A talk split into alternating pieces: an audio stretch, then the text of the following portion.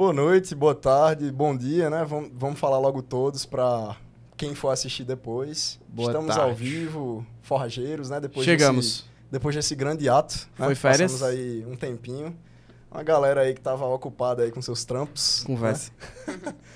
Então, hoje é, eu sou o Guga, né? Eu sou bacharel em Ciência da Computação pela Universidade Federal de Campina Grande é, e trabalho atu- atualmente como engenheiro de software é, numa empresa americana. Já acabou? Tem mais aí esse É, tem um currículo. bocado de coisa, mas a gente vai, vai falando É? mais à medida que a gente for passando os episódios aí. Ele é humilde. Fala galera, eu sou Candeia, Marcos Candeia, mas o pessoal me chama de Candeia também, assim. Geralmente, na verdade, tem um, tem um nome composto pra, né, dar uma complicada. Aí minha mãe me chama de Vinícius, aí meus amigos me chamam de Marcos, mas no trabalho é Candeia. É Candeia, Então- ninguém conhece por outra coisa, não. Escolha, deixa vocês escolherem. Também tem um background parecido com o de Guga, é, na UFCG também. Acho, me formei dois anos antes que tu, três anos Três quase. anos, né? Três É. anos. Tá velho, hein, bicho? Tô. Tá velho. Tô. É, trabalhei, a gente trabalhou na mesma empresa por um tempo. Depois eu saí, fui para uma empresa maior, uma Big Tech, que tinha essa vontade de trabalhar em Big Tech. É, e agora saí de novo da Big Tech, vi que era legal e disse, não, mas eu quero testar outras coisas também. Parece que tem outras coisas legais. E agora eu estou trabalhando como engenheiro de software também, no- numa empresa chamada Deco. É, a gente ajuda a galera a fazer site rápido na olha o web. jabá, olha o jabá. É, tô vendendo já aqui. Daqui a pouco ele vai oferecer algum plano aí diferenciado. Gente, links podem colocar lá na Deco, a gente é, hospeda de graça, tá? Conversinha é essa, eu quero mesmo ver. pois é, hoje é, a gente tem uma convidada super especial é, aqui. É, quer começar a falar um pouquinho do currículo dela? Lembrando que a gente tem que olhar pra cá, cadê? A câmera é aquela. É, a não, gente tava olhando eu, pra... eu, tenho, eu tenho que falar aqui um pouco do inglês aqui, mas ela tem um background, ela é de Minas Gerais, natural de Minas Gerais, ela se formou na UFMG lá, mas aí usou também do famoso Ciência Sem Fronteiras, gente. Olha aí, É mais que- um, hein? É, mais uma da Dilmãe lá. É, foi pra Universidade de Utrecht. O trash. né? Utrecht University. Ela vai saber pronunciar melhor Vai. que a gente. Depois fez uma pós lá no, na Universidade Federal do Paraná. E ainda tem alguma coisa aqui lá em London School of Economics. Somente, né, galera? Dá pra ver que o currículo é recheado. É. Ela, ela hoje está na área de tecnologia e de produto, mas ela começou lá como RH da Votorantim. E a gente quer saber mais como é que foi essa história, assim. Ela, depois ela trabalhou na mesma empresa que a gente, a gente inclusive se conheceu lá. E um, um detalhe interessante é que ela gostou tanto de João Pessoa. A- acho, eu acho que foi até antes, ela pode contar essa história, mas Quem ela mora não? aqui Quem não, agora. né? É, mora aqui agora. A gente conseguiu importar. Importante. E a gente importou ela. E é isso. Eu acho que ela vai contar um pouquinho dessa trajetória pra gente aqui hoje. Seja muito bem-vinda, Alice. A gente agradece demais a sua presença aqui. É, e vamos, vamos bater um papo aí, tentar destrinchar o que é, que é a área de gerência de produto, ver como é que é a relação do gerente de produto com o pessoal de engenharia, né? E o resto do pessoal do- dos times, da- das squads. Boa. E é isso. Bom vê-los. Tava com saudade. Candê vi recentemente, né? Mas Google tinha um tempão. Vamos falar com vocês. Show de bola. Então, acho que pra começar, a gente aqui no, no podcast gosta muito de saber o background das pessoas, porque o nosso público é um pessoal que talvez esteja indeciso, não sabe Sim. qual carreira quer seguir e quer entender um pouquinho mais de o que é que tem da área de tecnologia.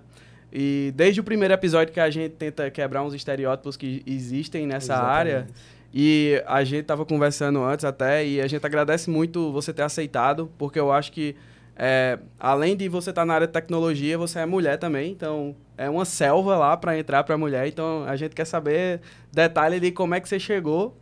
Aí, acho que. E, e você pode começar pela sua formação, inclusive, a gente já citou Boa. aqui. E aí depois a gente Vai pode entrar. É, Exato. Tá, o caminho é longo. Bom, como você comentou, né? Eu sou de Minas, nascida e criada em Belo Horizonte, morei lá a maior parte da minha vida. E aí acabei escolhendo engenharia de produção como curso, que realmente é uma decisão super difícil, assim. Mas eu acho que foi por dois motivos principais. Primeiro, porque eu sempre gostei de tudo um pouquinho, mas muito de nada, assim. Eu amava desde física até história, menos geografia. Geografia eu sempre odiei. Mas eu gostava um pouco de tudo. E então, quando, na hora que eu me formei né, no colégio, assim, eu falei, o que, que eu vou fazer? Assim, não tinha a mínima ideia, mas eu pensei de ir para uma área fosse generalista mesmo, que me desse possibilidade de pensar depois o que, que eu queria ser, né, da vida, quando crescer. É, então, essa foi uma razão. A segunda razão é muito porque uma prima minha que era. Uh, agora eu vejo que ela era uma referência para mim, nem tinha tanta consciência, mas já falando dessa questão de ser mulher, ela sempre foi. Eu sempre me entendi como feminista muito desde cedo, assim, e ela era minha referência feminista mesmo, assim, sabe? Empoderada e tal. E ela fez engenharia de produção, então acho que um, um, pouco por causa dela. Eu saí né, de ir para administração, que era um pouco mais comum, e falei, ah, vou tentar uma engenharia, porque eu gosto de matemática também, por que não? E aí fui, entrei na UFMG. Na época também eu tentei administração pública. Então foram os únicos dois cursos que eu tentei, mas meio nessa, assim, ainda não sei o que eu quero fazer. E acho que foi uma escolha super acertada, porque realmente é um curso que ele é amplo, é, te dá uma base legal, então, e muito mais em termos de currículo, eu diria, né? Engenharia tinha um peso, não sei se ainda tem hoje, mas pelo menos na época que eu formei tinha um peso, assim, né, de ser, uhum. ser engenheiro mas ao mesmo tempo olhava também um pouco mais para humanas, dava uma abertura para você não ser tão técnico assim, porque eu já achava que eu não seria muito técnica Entendi. em nada, sabe? Porque eu sempre gostei de tudo um pouco. E aí foi isso, fiz produção é, e fiz alguns estágios assim ao longo da faculdade, mas sempre em pequena empresa. É, eu nunca fui aquela engenheira de produção que gostava de empresa júnior, por exemplo, sabe? Era um negócio que eu não curtia muito, assim, eu questionava um pouco. E aí trabalhei mais em empresas menores, inclusive meus pais têm um pequeno negócio, tinham, né? Agora não tem mais. Trabalhei com eles e tal. E aí me formei numa época que eu não estava estagiando. E aí foi uma grande preocupação para mim na época, porque ainda sem ter certeza do que eu queria fazer, eu falei, ferrou, né? Geralmente o estágio é uma porta de entrada para o mercado que você já está mais tranquilo, você é efetivado, beleza. Eu não tinha essa alternativa. E como eu comentei, né, meus pais tinham um pequeno negócio, mas nessa fase já era é, já estava financeiramente um pouco crítico lá em casa. Então, a minha premissa era deixar de depender dos meus pais, assim. E aí eu resolvi tentar, eu tentei, né, mandar currículo para um monte de lugar, nada de, de receber retorno, e tinha os programas trainee, né, que eram bem famosos. Hoje eu acho que nem tem muito, mas tinham vários na época. E eu falei, ah, vou tentar esse negócio por seis meses. Eu sou. É, eu não sou super planejada, assim, eu não penso muito longo prazo, mas eu, eu me considero organizada, assim. Então, falei, seis meses eu vou tentar, se não der certo, eu dou um outro jeito, assim. E aí fui tentar programa trainee e é, meio CDF, assim, eu estudei para passar no trainee, assim, realmente era a minha intenção. Eu fiquei seis meses, já tinha formado, seis concurso. meses, é, exato, era o meu concurso, exatamente. Concurseira. Exatamente. Trainizeira. é isso. E aí eu fui bem focada, assim, me inscrevi em vários e foi muito desafiador porque eu sou uma pessoa mais tímida e também eu tinha uma imagem, igual eu falei, eu questionava empresa júnior, trainee para mim era era a figura do, da empresa júnior depois que ia pro mercado, assim. Uhum. Por, né? Porque é uma posição ah, meio de privilégio, assim, eu achava meio estranho. E nos processos seletivos era muito incômodo, assim, sabe? As pessoas se vendiam, uma coisa que para mim não era natural, assim. Então, eu achava muito ruim estar naquele lugar, sabe? Super corporativo, assim. E era, era algo homogêneo, Alice? No sentido de, tipo, as oportunidades eram semelhantes, Boa. assim? Entre é, as empresas, entre né? as empresas. Muito parecidas, inclusive os processos seletivos, sabe, uhum. Guga? Geralmente o trainee, é, como funcionava, né? Você entrava sem ter uma profissão definida. Você ia para um job rotation é, essa era a promessa, né? Quando uhum. você estava se inscrevendo. Então, era uma oportunidade de porta de entrada, que você saltava alguns níveis, tipo júnior, pleno. E aí você. Mas você não chegava assim, ah, você vai trabalhar no RH, ou você vai trabalhar, sabe, é, em produção, assim. Entendi. Era mais, tipo, você, fazia, você entrava para um job rotation, você, é, geralmente eram três áreas, e depois você era efetivado em alguma delas, ou, ou até em outra oportunidade, assim. Tinha gente que ia para várias cidades, cada job era num, numa cidade, isso variava um pouco de empresa para empresa, mas o formato geralmente era entendi, esse. Assim. Entendi. Uhum. É, e o processo seletivo muito parecido também, é, que é muito parecido com o que a gente faz também em outras empresas, né? Que é aquele negócio. Só que eu acho que era menos. É, como era uma época do presencial, né? A gente tinha essas dinâmicas presenciais, né? Sim. né? Então você tinha que se apresentar, aí Sim. você tinha que responder um case junto com o grupo, uhum. ficava o RH avaliando e tal. Então, foi bem desafiador, assim, para mim. Por isso que eu fui meio que estudar mesmo, para eu conseguir ficar confortável, sabe? É, e aí foi, nesse processo eu acabei passando na Votorantim, é, mas para uma vaga em Curitiba, né? Então foi o momento que eu acabei. Ah, eu nem comentei, né? Fiz esse intercâmbio na Holanda também, que foi super é, legal para mim, né? Por causa do Ciências Sem Fronteiras. Foi legal muito porque, é, de novo, nessa jornada meio pela independência mesmo. Eu sou filha única, sabe? Então, muito apegada aos meus pais, assim. Então, mudar para Holanda foi o primeiro momento que eu né, tava sozinha no mundo, assim. Quebrou as correntes. Exato. É, e ainda inventei de Você um tinha país. que idade? Foi mal perguntar Eu a idade. tinha. Não, pode Perguntar. perguntar à vontade. Ixi, deixa eu ver, era 2017, então eu tinha 21. A galera já tá fazendo cálculo pra saber a tua idade agora. É, pô, eu É, tô tá 30 ligado, esse, 30 e alguns meses, gente. Não tenho medo, Parabéns, não. atrasado. É, obrigada, obrigada.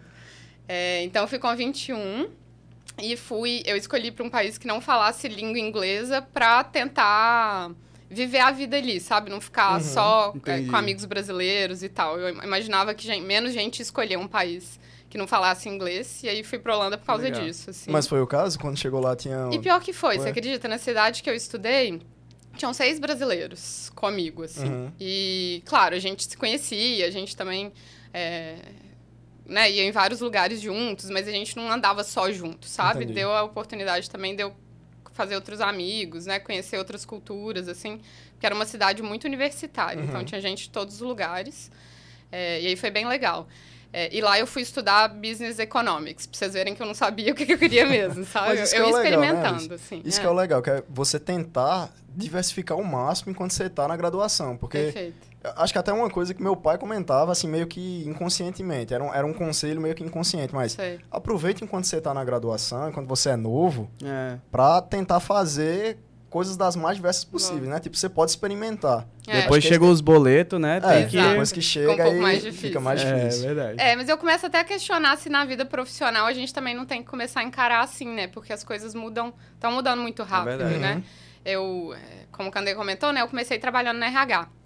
E era engraçado, quando eu passei no Votorantim, era engraçado que a gente estudava isso de futuro do trabalho. Ah, daqui a 20 anos a gente não vai conhecer metade das profissões que existem e tal. Só pra ter um... um... foi- mal te Fala, interromper. não, imagino. Pra ter uma ideia de tempo, assim, de cronologia, isso foi logo depois que você terminou? Ou foi no... Isso, eu fui em 2014 pra Holanda. Certo. Aí, 2016 eu me formei. 2017, janeiro, eu tava na Votorantim, né? Começando a trabalhar na RH, nesse sistema de job rotation. Mas no meu caso foi um pouco diferente, porque eu fui a única que fui aprovada nesse lugar lá de Curitiba. Era um centro de serviço, assim, Uhum. que faz as atividades mais operacionais, assim, da indústria. A Votorantim é uma indústria, né? De várias empresas. Então, tem cimento, celulose na época, suco de laranja e tal. Mas o negócio que eu trabalhava fazia as atividades mais transacionais. Então, contas a pagar, contas a receber, contabilidade, sabe? Então, tudo aquilo que era é, não era core do negócio, eles terceirizavam. Terceirizavam, assim, deram uma empresa do Sim. grupo, sabe? Mas era focado para fazer para Um todos. departamento, Exato. assim, né? Só que bem grande, porque atendia todas as empresas. E a Votorantim, eu acho que tinha uns 40 mil empregados na época. então, é Nossa, muita gigante, coisa, né? mesmo. Pensa folha de pagamento disso, né? Era, um- Uhum. era esse lugar que processava a folha de pagamento. Então, aí eu fui pra lá, aí isso que eu, o que eu tava comentando é que um desses jobs lá dentro do RH era isso, né? De futuro, é, do trabalho e tal. E eu achava é, engraçado, né? Pensar que não ia ter profissões que eu conhecia, assim. E aí, agora, eu, eu sou de uma dessas profissões, sabe? Na hora que eu tava discutindo ali, a gente não sabia o que era produto, o que era ser gerente de produto, assim. Então, acho que eu também me questiono se daqui a 10 anos eu vou estar né, trabalhando Sim. como gerente de produto, porque isso está mudando muito rápido, Uhum. né? Então, é uma coisa legal também de pensar. E eu gosto, assim, de quebrar esse raciocínio de que, ah, você tem que ter tudo muito planejado, definido. Às vezes é bom você seguir a oportunidade, né? Que às vezes não é a óbvia, que não é exatamente o que você estava querendo, mas que vai te ensinar um monte, que foi meu caso no RH, assim. Não era um negócio que... Nunca imaginei trabalhar no RH, assim... Pelo contrário, assim, tinha até um certo preconceito, acho que muita gente tem, mas eu aprendi muito, assim, porque o RH, ele tá sempre nas discussões de, da liderança ali, Uhum. sabe? Então, você tem acesso à estratégia do negócio de uma forma que, às vezes, em, em umas áreas mais de negócio mesmo, você não Você tem não tanta tem, né? clareza, sabe? Então, acho que isso é uma coisa legal de pensar também, de vez em quando eu fico refletindo sobre isso. Legal, legal. Aí você acha que isso te deu background, assim, te deu muito, muita carga é, de conhecimento pra tam- ser o que, tu- o que você é hoje também. E ter Perfeito. escolhido o que você, que você ter esco- escolheu, lidar com assim. pessoas. É, lidar né? com pessoas. Exato, exato. exatamente. Eu tava conversando com uma mentora que era da RH esses dias, assim. E o meu sentimento. Eu comecei na RH, né? E depois eu fui fazer essa transição. É, primeiro para a área de tecnologia, né? Que nessas empresas mais é, tradicionais chamam de inovação, geralmente. E lá que eu fui conhecer produto, entender que isso existia, sabe? E uma vez que eu conheci, eu falei, não, isso aqui é legal, sabe? Diferente do RH que eu não curtia, eu falei, isso aqui eu acho que eu vou gostar de fazer. E de novo eu ativei meu modo CDF, assim, e a minha meta era, eu preciso saber fazer produto, sabe? É, nem lembro muito por que eu falei isso, mas eu, eu meio que tive esse momento. E é legal a gente achar essas oportunidades e de repente ir seguindo, porque eu acho que ajuda, primeiro, a, a ser mais natural, a gente se pressionar menos, né? Porque uhum. quando a gente uhum. coloca um negócio muito fixo, a gente tende a sofrer mais, né? De, de é, não sei, na verdade, né? Não sou desse perfil, não posso assumir. Mas eu, eu tenho a impressão de que às vezes a gente se pressiona muito por um caminho que tem que ser aquele. Sim. E quando você está um pouco mais aberto, né, todos os caminhos valem. E, e eu acho que isso é bom. Assim, e como era o cenário local, assim? Porque, por exemplo, no meu caso, no de Google, quando a gente conversa, a gente sempre fala que a, a gente só conseguiu ver o horizonte e saber até onde dava chegar depois que estava dentro, assim. Boa. Enquanto... É. E, e, na real, às vezes era até difícil de ver quando você estava dentro, né? é. porque Inclusive, isso é, isso é um dos objetivos do, do podcast, né? Uhum. Que, não sei se você chegou a ver, mas a gente tem outros objetivos também, não só com podcast. Sim. Mas o objetivo principal do podcast talvez seja abrir o horizonte para a galera, né? Para eles cons conseguirem enxergar quais são as possibilidades, assim, de carreira mesmo. Uhum. E aí, tipo, voltando para a pergunta de Candeia... Você é de Belo Horizonte mesmo? Eu sou de Belo Horizonte. Já, como era o cenário local, assim, tipo... Boa. É é uma boa pergunta mesmo. É muito, é uma, é uma era uma cidade muito voltada para engenharia mesmo. Então, é muito engenharia civil e Vale, né? A Vale Mineração uhum. tem um uhum. impacto grande lá. Então, tecnologia não era uma discussão, assim, sabe? Eu diria na minha faculdade, assim. Então, engenharia de produção explorava muita coisa, tinha sim algumas matérias mais voltadas para a tecnologia, mas muito mais uma tecnologia do processo de produção de grandes empresas, empresas tradicionais, sabe? Então, o meu horizonte, como você está comentando, eram essas grandes empresas, como Votorantim, sabe? Uhum. Era grande indústria, indústria pesada de bem de consumo, é, e não necessariamente esse negócio intangível, né? Como é a tecnologia, assim. Eu só fui descobrir tecnologia depois de alguns anos. Então, eu fiquei é, no RH, né? Três anos, se eu não me engano. Três ou quatro agora. Já estou em dúvida.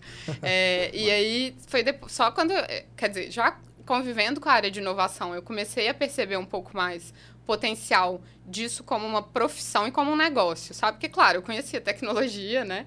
Mesmo na RH, assim, eu tinha alguns projetos, por exemplo, de People Analytics, mas era muito num contexto de ajudar aquele negócio indústria. Era extremamente escopado, né? Exato. Não era algo que você pensava, não, talvez dê para seguir carreira nisso aqui, né? Era mais uma ferramenta, digamos assim. Exatamente. Né? Não como um negócio em si uhum. ou como uma profissão, sabe? Entendi. Eu só fui perceber isso indo mesmo para essa área de inovação, que aí já tinha, assim, um enfoque em produto digital, sabe? Eles tinham, apesar de ser nessa empresa mais tradicional de indústria, esse negócio em específico, ele queria acelerar produtos digitais para virar spin-off da Votorantim. Então, a holding investiria nesses negócios para virar uma empresa, sabe? Então, só para dar um exemplo, hoje eu acho que eles têm até hoje um produto que é de detectar fraude no RP, sabe? Então, uma pessoa...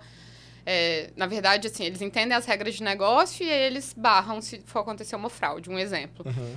É, uma pessoa fez uma transação num volume é, muito acima do normal, de um produto que a gente já tem em estoque, com fornecedor que não estava cadastrado no dia anterior.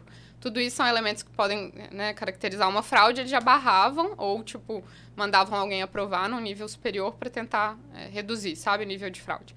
Então, eles já estavam nessa intenção de pensar produtos desse tipo para virarem negócios próprios, sabe? Então, quando eu entrei nessa área, era muito com o objetivo de é, montar uma aceleradora mesmo, meio uma uhum. incubadora de novos produtos, sabe? E aí, pro, produ, né, produto como profissão, né, gerente de produto, tem tudo a ver com isso, né? De acelerar, de entender oportunidade e tal. Então foi aí que eu enxerguei esse horizonte, que é o que eu vivo hoje, assim. Legal. Então cê, você saiu de trainee, você foi contratada. Isso. É, pelo RH mesmo, então acabou seu tempo de trainee lá. Perfeito. Aí você fez o rodízio de, dos três, aí você falou, não, RH... É, eu não tinha muita opção, assim, na hora é. que eu ia ser efetivada, era numa posição na RH, o que eu tive de alternativa foi entre remuneração e benefícios e treinamento e desenvolvimento. E eu acabei optando. Remuneração e benefícios olha muito para o orçamento da empresa, é, salário, faixa salarial, essas uhum. coisas. E treinamento e desenvolvimento é mais é, processo de é, avaliação de performance, dar treinamento né, para as pessoas. E aí eu acabei pedindo para ficar em treinamento e desenvolvimento porque eu achava um pouco menos é, quadrado, assim. talvez, né? É, burocrático, uhum. exatamente, essa é a palavra. E aí fui e gostava, assim, eu tava aprendendo muito, mas eu sabia que não era aquilo que eu queria fazer pra minha vida toda. Desde sabe? esse momento você já, já tinha isso na cabeça? Já, né? muito, assim. De, acho que até desde a da hora que eu. Eu não diria desde o início. Assim, antes de entrar, eu já tinha receio de eu não gostar. E aí, quando eu entrei, eu gostei muito, mas eu não me via como Entendi. uma coisa pro meu futuro, sabe? Uhum. Foi meio nessa linha, assim. Legal. Alicia, aí vamos tentar dar um, um passo para trás aqui. Claro. E é, eu queria te perguntar, principalmente para o pessoal que está é, escutando esse termo pela primeira vez, né? Boa. Sou gerente de produtos, né? O, o como é que você definiria produto aí para a galera, para eles tentarem entender de uma maneira mais concreta, digamos assim, né? É, essa missão não é fácil, assim. eu fiquei ontem à noite pensando como eu vou explicar para alguém que não está tanto no contexto de tecnologia, assim. É, e aí eu acho que talvez seja mais fácil explicar com exemplo, assim. Eu acho que eu, como gerente de produto, o que, que eu entendo como meu principal objetivo, assim? A gente garantir que a gente vai construir alguma coisa, e aí produto digital, né? Eu tô falando de aplicativo, uhum. software também, né? É... Mas na prática não se limita a isso, Não né? se limita, uhum. exato. Mas no meu contexto hoje, né, que é o que a profissão meio que Perfeito. foi se formatando, é eu acho que o meu objetivo principal é garantir que a gente vai construir alguma coisa que alguém vai usar, sabe? Que vai, e que vai estar vai tá meio alinhado com o que o negócio precisa. Porque também não adianta as pessoas estarem usando, mas ah, né, no mundo capitalista a gente precisa ter algum recurso com isso, né? Então uhum. precisa pensar uma lógica financeira ali por trás. Então acho que esse é meu principal objetivo, assim. Mas falando de forma mais didática, assim, tipo com um exemplo, eu estava pensando ontem, por exemplo, o WhatsApp, né? Uma ferramenta que todo mundo usa. É, o WhatsApp, quando ele surgiu, ele meio que replicava a lógica do que o SMS lá atrás resolvia pra gente, se alavancando de uma tecnologia nova, né? Que era dados móveis, que agora a gente conseguia resolver o problema essencial, que era comunicar à distância. É, e agora, né, entre SMS e é, o WhatsApp, a diferença era que a gente não precisava pagar por mensagem, né? Uhum. Mens porque a gente pagava, né? Cada mensagem que a gente enviava antes. Já tô me sentindo muito velha, precisando explicar ainda, esse tipo de coisa. Eu ainda peguei um tempinho é. nisso aí. É, pegou. peguei. É, e aí, beleza, eles mudaram essencialmente isso. Mas vamos supor que eu sou uma PM, né? PM é, um, é bom falar também, né? Uhum. Gerente Sim. de produto em inglês é Product Manager e a gente fala PM geralmente para simplificar. Perfeito. E aí, supondo né, que eu fosse é, PM do WhatsApp, eles já começaram, já existe o produto que permite trocar mensagem entre pessoas à distância, né? Então, de fato, esse produto já está resolvendo uma necessidade que existe, tem pessoas usando, mas só terem pessoas usando nem sempre é suficiente, assim. Então, hoje eu, né, trabalhando numa empresa que já tem um produto há mais anos, às vezes o trabalho é pensar como que eu vou encantar aquele cliente para ele continuar usando o meu produto e não do concorrente, sabe? Então, no caso do WhatsApp, assim, como produto, acho que a, e aí muito produto e product designer também, ou research em alguns outros lugares. O papel é entender as necessidades daquele usuário, assim. Então, beleza, eu sei que ele precisa se comunicar à distância, mas que outras necessidades ele pode ter que eu possa resolver, que ele vai falar, nossa, esse produto é foda, assim, sabe? Ele está resolvendo um negócio que eu nem sabia que eu precisava, assim. E aí, às vezes, fui pensando assim, em algum exemplo prático. Por exemplo, às vezes, nesse momento, onde era só mensagem de texto, eles foram notar. E aí, isso pode ser feito, sei lá, por meio de pesquisa, eu acompanhar o usuário, às vezes, eu acompanhar dado né, de quem está usando aquele produto. E aí perceberam que tem momentos que a gente não consegue focar para escrever uma mensagem, né? Tipo, tem hora que você tá, sei lá, lavando uma louça, eu não consigo parar e digitar.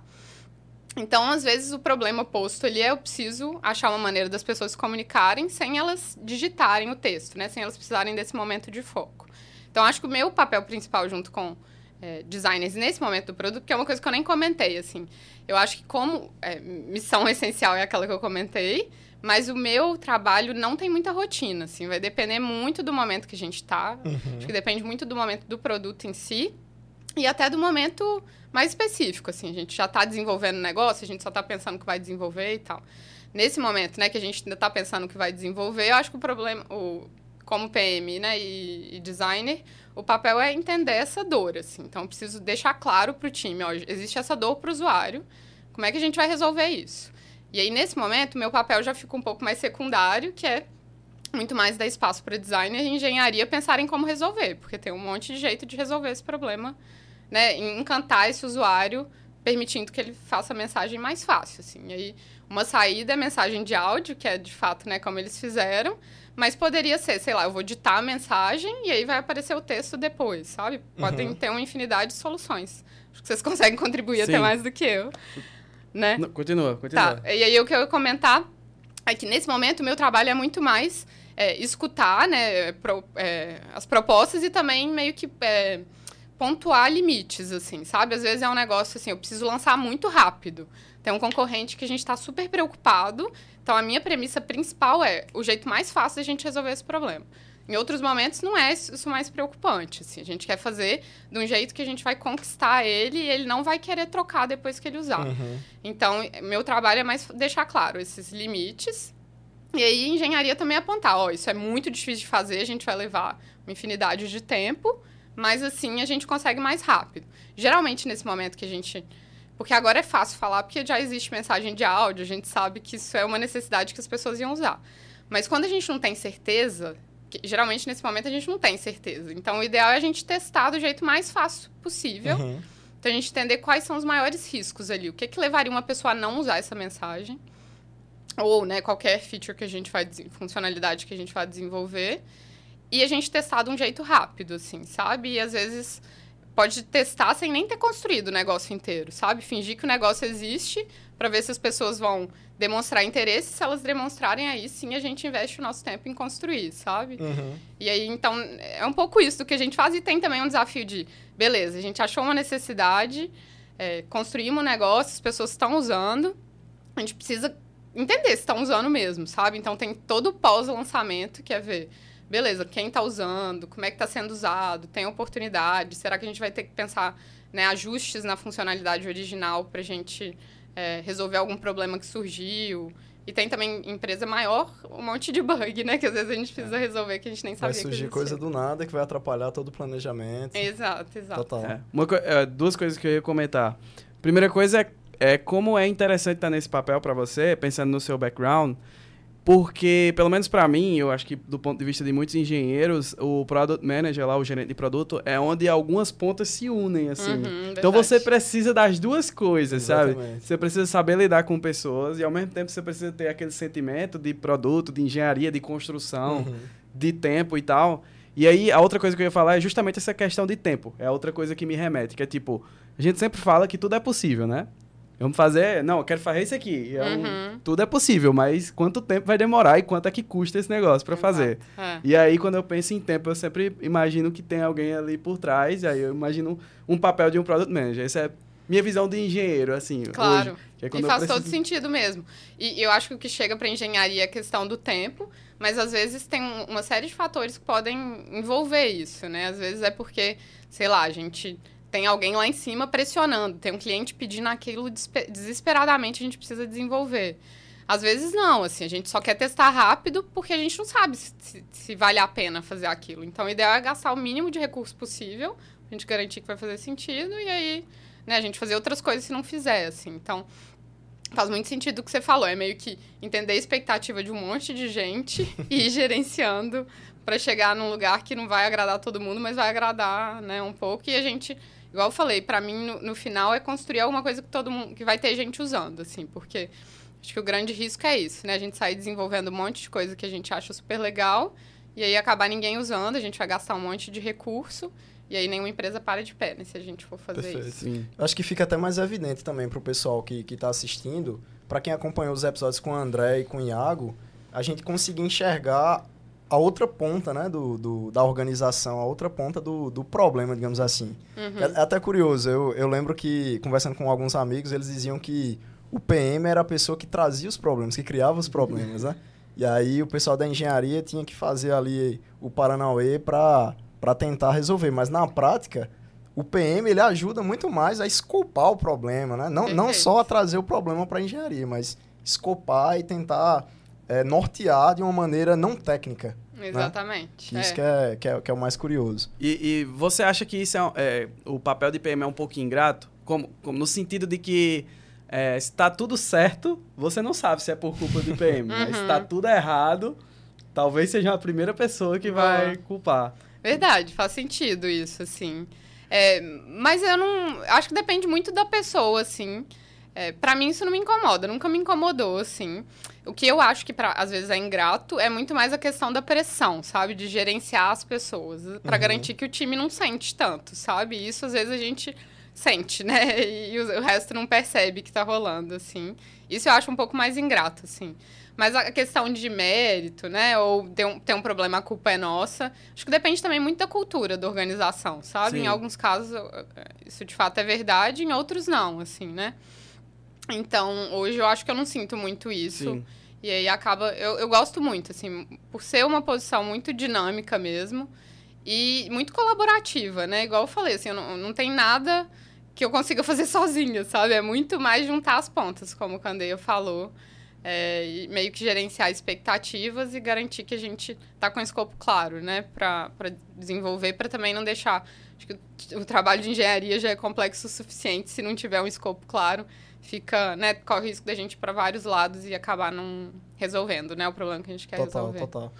Alice, e, tipo, dá para notar também que é, o, o, papel do PM, ele tá muito mais próximo do cliente do que é, o resto do time que trabalha com engenharia. Eu diria que mais o pessoal de produto está muito mais próximo é, do cliente é, do que qualquer outra posição, né, na organização. E aí eu queria que tu falasse, assim, um pouquinho dos desafios que tem, que existem, né, entre é, essa comunicação com o cliente é, se você costuma ter alguma técnica para abordar algum problema com o cliente, para conversar com o cliente, o, o, que é que você costuma fazer para conversar com, com o pessoal que está fora da organização? Boa. Eu acho que tem, primeiro, é legal dividir as lógicas de um produto B2B e B2C, porque a dinâmica muda muito, né? Só um comentário que eu ia fazer é justamente esse, que eu estava pensando aqui que aonde, a gente vai chegar onde é que você está atualmente, mas é difícil conversar com o cliente final quando você está no B2C, né? É, exatamente. Eu fiquei é pensando agora que ele falou. Continua, é. agora para E aí, para não assumir que todo mundo sabe o que é B2B e B2C, né? B2B é a empresa... A gente constrói um produto para uma empresa é, e, no caso do B2C, é para um consumidor final, né? Gente como a gente. Então, o WhatsApp é um produto B2C. Em outros casos, ele até é B2B, né? Uhum. Dependendo da... É, pequenos negócios, Exato. né? Que às vezes tem e-commerce e tal. É... Então, qual que era a sua pergunta mesmo, Guga? É, como é que você lida ah, né, com, com a comunicação com o cliente? Exato. No caso do, do, cliente B2B, né, existe muito mais... É, existe um grande desafio de você identificar o usuário dentro de uma organização, assim. Então, por quê? Né? A gente faz um produto para a empresa, mas na prática a empresa é feita... É, isso é clichê, mas a empresa é feita de pessoas, assim. E às vezes a gente vai resolver o problema de uma pessoa que está ali, de fato, fazendo um processo operacional no dia a dia dela, sabe? E como a empresa é muito grande, até você conseguir falar com essa pessoa é um grande desafio, assim. Quando a gente trabalhava junto, eu tinha muito esse desafio. Telefone sem fio, né? Exato, eu ia para várias reuniões querendo falar, sei lá, sobre financeiro, e aí quem tava na call era tinha quem outra... cuidava de marketplace, sabe? Não entendia o dia a dia ali do usuário. Então, tem esse desafio e, e muitas vezes a, é, os dados podem ajudar a gente a entender melhor, sabe? Então, nem sempre eu preciso falar com o cliente Muitas vezes eu posso só pegar dados de uso daquele consumidor no produto para entender um pouco o comportamento, assim. Então, uhum. é, por exemplo, hoje eu trabalho num, né, num método de pagamento e aí eu quero entender por que, que a pessoa está selecionando X parcelas. Né? Na verdade, eu quero entender como que o consumidor está usando. Eu posso olhar, né? Se ele está parcelando as compras dele, se ele está preferindo pagar no, compra, é, pagar no débito ou no crédito. Tudo isso vai me ajudar a entender quem é esse usuário, no contexto do B2C. No contexto do B2B também, né? Eu posso usar, entender melhor como ele está usando e, e, ter alguns insights a respeito. Mas se eu quiser falar com aquele eh, cliente, é desafiador, assim, você chegar até ele. E existe também um cuidado maior, porque, querendo ou não, você está falando... É, com é uma, é, uma, é uma relação ali muito de empresa empresa, sabe? Então, você está representando a empresa ali, você precisa ter alguns cuidados, assim, né? Uhum. Enquanto você vai comunicar sempre estar tá junto com quem cuida da conta de fato. Você precisa entender a realidade, o momento daquele cliente, quando a gente está conversando, tem essas variáveis. No contexto do B2C, né, que a gente está falando com pessoas comuns, falar com o usuário é mais simples, porque É, você, de, depende do produto, né? Mas se você já tem né, uma base de usuários que gostam do seu produto, muitas vezes os usuários querem contribuir, sabe? Ajudar a melhorar.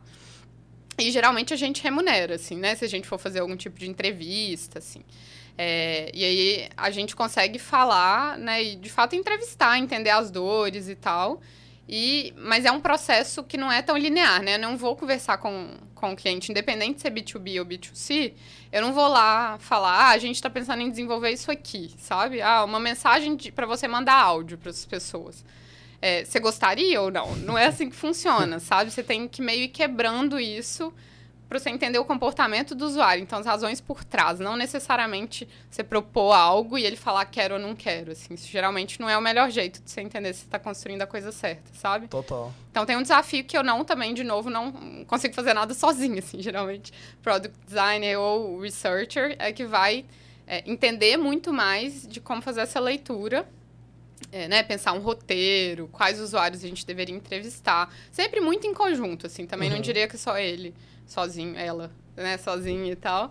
Mas é, é uma construção, assim. Não sei se te respondi. Total, total. E, e, fica, tipo, mais evidente ainda a necessidade dos dados, né? Tipo, quão importante é você coletar dados. Por isso que é tão importante você lançar o mais rápido possível, mesmo que seja um, um, MV, um MVP qualquer, para você coletar qual é o feeling do usuário e aí começar a iterar assim, em cima, em cima. disso. Né? É. Perfeito. Eu acho que as coisas diferença. realmente estão muito mais iterativas nesse sentido.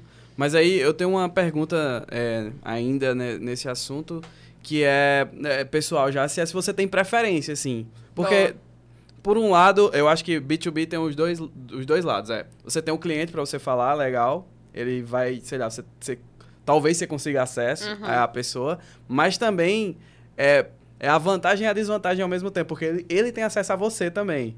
Então, Perfeito. acho que de certa forma tem um poder de barganha ali e tal, que pode influenciar que talvez o B2C não tenha, é, seja Sim. mais livre. Aí, talvez, é, a minha pergunta é mais sobre preferência mesmo, Boa. se você prefere um ou outro e o motivo, assim. Legal.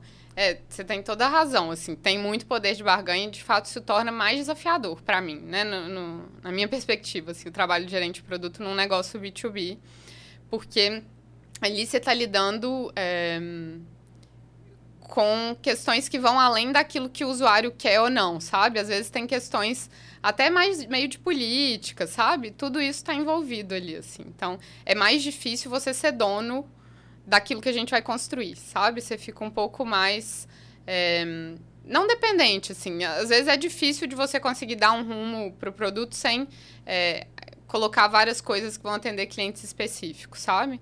Então, eu prefiro o, o B2C, é, apesar de que no contexto do B2B, eu acho muito interessante a complexidade, assim. Eu acho o universo muito complexo e que é muito legal, assim. As discussões são muito interessantes e ricas, mas nessa dinâmica, como eu falei com vocês, né, do papel difícil de ser PM, né, de suportar pressão e tal, no contexto B2B, isso é bem mais forte, assim. É, pelo menos nas minhas experiências, né? uhum. né? Então, eu acabo preferindo, sim, o B2C, porque também me sinto mais... É, eu gosto muito desse processo início, meio de investigar e descobrir, sabe? E aí eu acho que é mais fácil, assim, sabe? De você conseguir ter dado, porque tem mais gente usando Verdade. seu produto. É, então, de você conseguir né, disparar uma pesquisa e muita gente responder e aí, de fato, você ter alguma relevância, sabe? Naqueles resultados que você está tendo. No B2B, às vezes, você tem que assumir, sabe? Não, não tem como você fazer uma grande pesquisa, né? Que vai responder. Você vai entendendo os, os negócios, né? As complexidades e chegando num, num uma solução que vai atender, sabe? A, a maior parte, assim. Sim, e aí nesse assunto também, pensando no B2C, porque no começo você falou, ah, as empresas capitalistas também querem monetizar os produtos. Aí a minha pergunta, no, no contexto de B2C, B2C é, você acha que também existe esse, essa pressão para você ter que escolher entre fazer o melhor produto e o produto mais rentável, por uhum. exemplo? É, Sim. E como é que você vê esse, esse relacionamento, se, se é saudável, se não é também? Legal. É, eu acho que pressão é inerente meio, sabe? Talvez até do ambiente é, de trabalho, assim, mas da profissão de gerente de produto, eu acho que isso existe independente do contexto. E esse é um tipo de pressão, sim. É, dependendo do contexto do momento do negócio, né? Pode uhum. vir uma pressão mesmo por ser mais rentável, mesmo que não faça muito sentido aquilo que está construindo, né? É, e aí eu acho que, mesmo assim, no contexto do B2B, a pressão, no fundo, ela é, se ela for direcionada e não for excessiva, ela também é interessante, assim, faz sentido, né? Move a gente para frente, assim. Então, em alguns momentos eu entendo, assim, eu acho que como gerente de produto a gente acostuma muito com o termo que é disagree and commit, assim, às vezes a gente discorda, mas a gente vai fazer, sabe? E geralmente eu coloco minha posição, eu tô discordando, mas beleza, tá todo mundo falando pra gente ir em frente, a gente vai, sabe? E eu acho que você vai insistir no B2B, no B2C, e aí a, a variável que impõe isso, acho que varia muito, assim, mesmo no B2C não é só questão da rentabilidade, em vários outros contextos a gente tem que fazer coisas que a gente não acredita muito, e às vezes até se surpreender, né? Porque a gente pode estar errado também, né? E às vezes a coisa vai dar certo e eu não estava acreditando. Total, total. É, na, andando um pouco na sua carreira, assim, que a gente parou na Votorantim. Boa. Mas aí eu queria que você falasse mais, assim, como é que foi o processo, aí você, você viu outras empresas, você olhou para o mercado, como foi que você continuou sua carreira, decidiu, ah, agora eu acho que eu tenho que fazer outra coisa. Legal. Tá na hora de tentar outros horizontes. Sim. Ó, então eu estava na Votorantim, fui para essa área de inovação, né, que era uma incubadora. E aí trabalhei com um monte de projeto diferente, assim. Então, desde financeiro até é, geolocalização, sabe? Então, umas coisas bem diferentes. Mas sempre naquele momento inicial do produto, né? Ajudando a entender, vale a pena a gente construir alguma coisa para resolver esse problema ou não. Dali eu parava, eu era meio consultora das outras áreas, sabe? Eu não era gerente de produto, assim. Eu formava pessoas para ser, idealmente, né? Aí, no, logo no final né, desse meu período na Votorantim, chegou a intenção de acelerar um produto que era de People Analytics. Então, ele já era do meu background de RH e ele, a ideia surgiu muito de um projeto que eu tinha até tocado no RH, que é um negócio comum, assim, é, quando fala de People Analytics, que chama Flight Risk, que é você calcular o risco de saída voluntária ou involuntária de uma pessoa, sabe? Para ajudar, por exemplo, ah, alguém é um super potencial, a gente quer que essa pessoa continue trabalhando com a gente. Antes da pessoa pedir demissão, a gente já conseguir, de alguma forma, uhum. reter, né? Então, a gente tinha feito esse projeto mais como RH mesmo. E depois quiseram entender se fazia sentido uma ferramenta de People Analytics para outros RHs, sabe? Que fizesse o Flight Risk, mas também outras coisas, assim. E aí, né, na incubadora, eu ajudei a entender isso junto com uma pessoa, né? Um grande amigo que é hum, cientista de dados, assim. Então ele, é como se eu estivesse formando ele para tocar esse produto depois, mas ele não tinha o menor interesse em tocar esse produto depois. Ele gostava de é, ciência de dados, assim. E aí, tipo, eu já tava curtindo muito o produto, eu já sabia que eu queria, né, ir meio pra esse lado, e aí vi a oportunidade de eu assumir aquele a, aquele produto, né? Então, o produto acabou sendo acelerado mesmo, então recebeu um primeiro orçamento, assim, pra gente desenvolver, né, um MVP. E aí eu fui tocar isso aí como gerente de produto mesmo, sabe? Foi o primeiro momento que eu entrei nessa posição, assim. Mas aí eu já estava há muito tempo na empresa e já estava começando a pensar em outras coisas, sabe? É, e num ambiente corporativo mais tradicional, é, eu estava com vontade de ir para um lugar é, que tivesse uma lógica um pouquinho diferente, assim, né? Como eu comentei, a gente era um pedacinho, pensando em tecnologia, num mundo gigante de 40 mil empregados, que tinham outras preocupações, né? Super importantes também, né? Pra gente como seres humanos, mas que eram muito diferentes daquilo que eu estava querendo fazer. Então, muitas vezes, o que eu estava propondo não estava indo na direção daquilo que o negócio estava achando relevante, assim. Então, foi essa hora que eu resolvi é, procurar outras coisas e aí minha intenção era, né, de fato, trabalhar como gerente de produto, independente da área, assim. É, e aí, de novo, fui para missão meio trainee, assim, de me preparar. Eu, eu geralmente me preparo, assim, para o processo seletivo. e aí, lá fui nessa e me inscrevi num monte, assim. E aí, acabei me inscrevendo na Vetex, né, que foi a gente trabalhou juntos. E aí, é, concorri pela vaga. E teve um determinado momento que me perguntaram, acho que o pessoal de RH, é, qual, qual vaga que eu queria. Tinha mais de uma opção e tal. E todas eram do Rio de Janeiro, mas tinha uma que era em João Pessoa, assim. E aí, diante disso, eu falei, eu quero de João Pessoa. Eu não sabia que era de payments, não, nunca pensei se eu queria trabalhar com pagamentos ou não. A minha premissa era, eu quero morar em João Pessoa, assim. É, uma coisa que, eu não... É, então, não era, eu não mudei pra cá à toa, assim.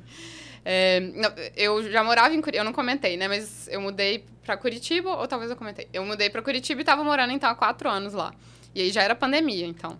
Hum. É, e, né, morando no mesmo apartamento, é, meses trancado, eu falei, meu Deus, preciso mudar, sabe? Me libertar. Exato. Já não tava muito feliz e aí falei, meu Deus, morar em João Pessoa deve ser incrível, assim. Mas como foi? Você viu lá a vaga antes? deu uma Então, pesquisada? Como Eu, é? LinkedIn, eu ia olhando várias vagas e me inscrevendo pra qualquer lugar. Eu jurava que eu ia mudar pra São Paulo, porque, né, a maior parte das vagas ficava em São Paulo, ainda não Aí tinha você já isso de tava trabalho triste já remoto. com essa É, realidade. exato. Não tava muito feliz. Eu até, na verdade, na época eu tava curtindo a ideia, agora eu acho que eu não mudaria, mas até então eu tava curtindo.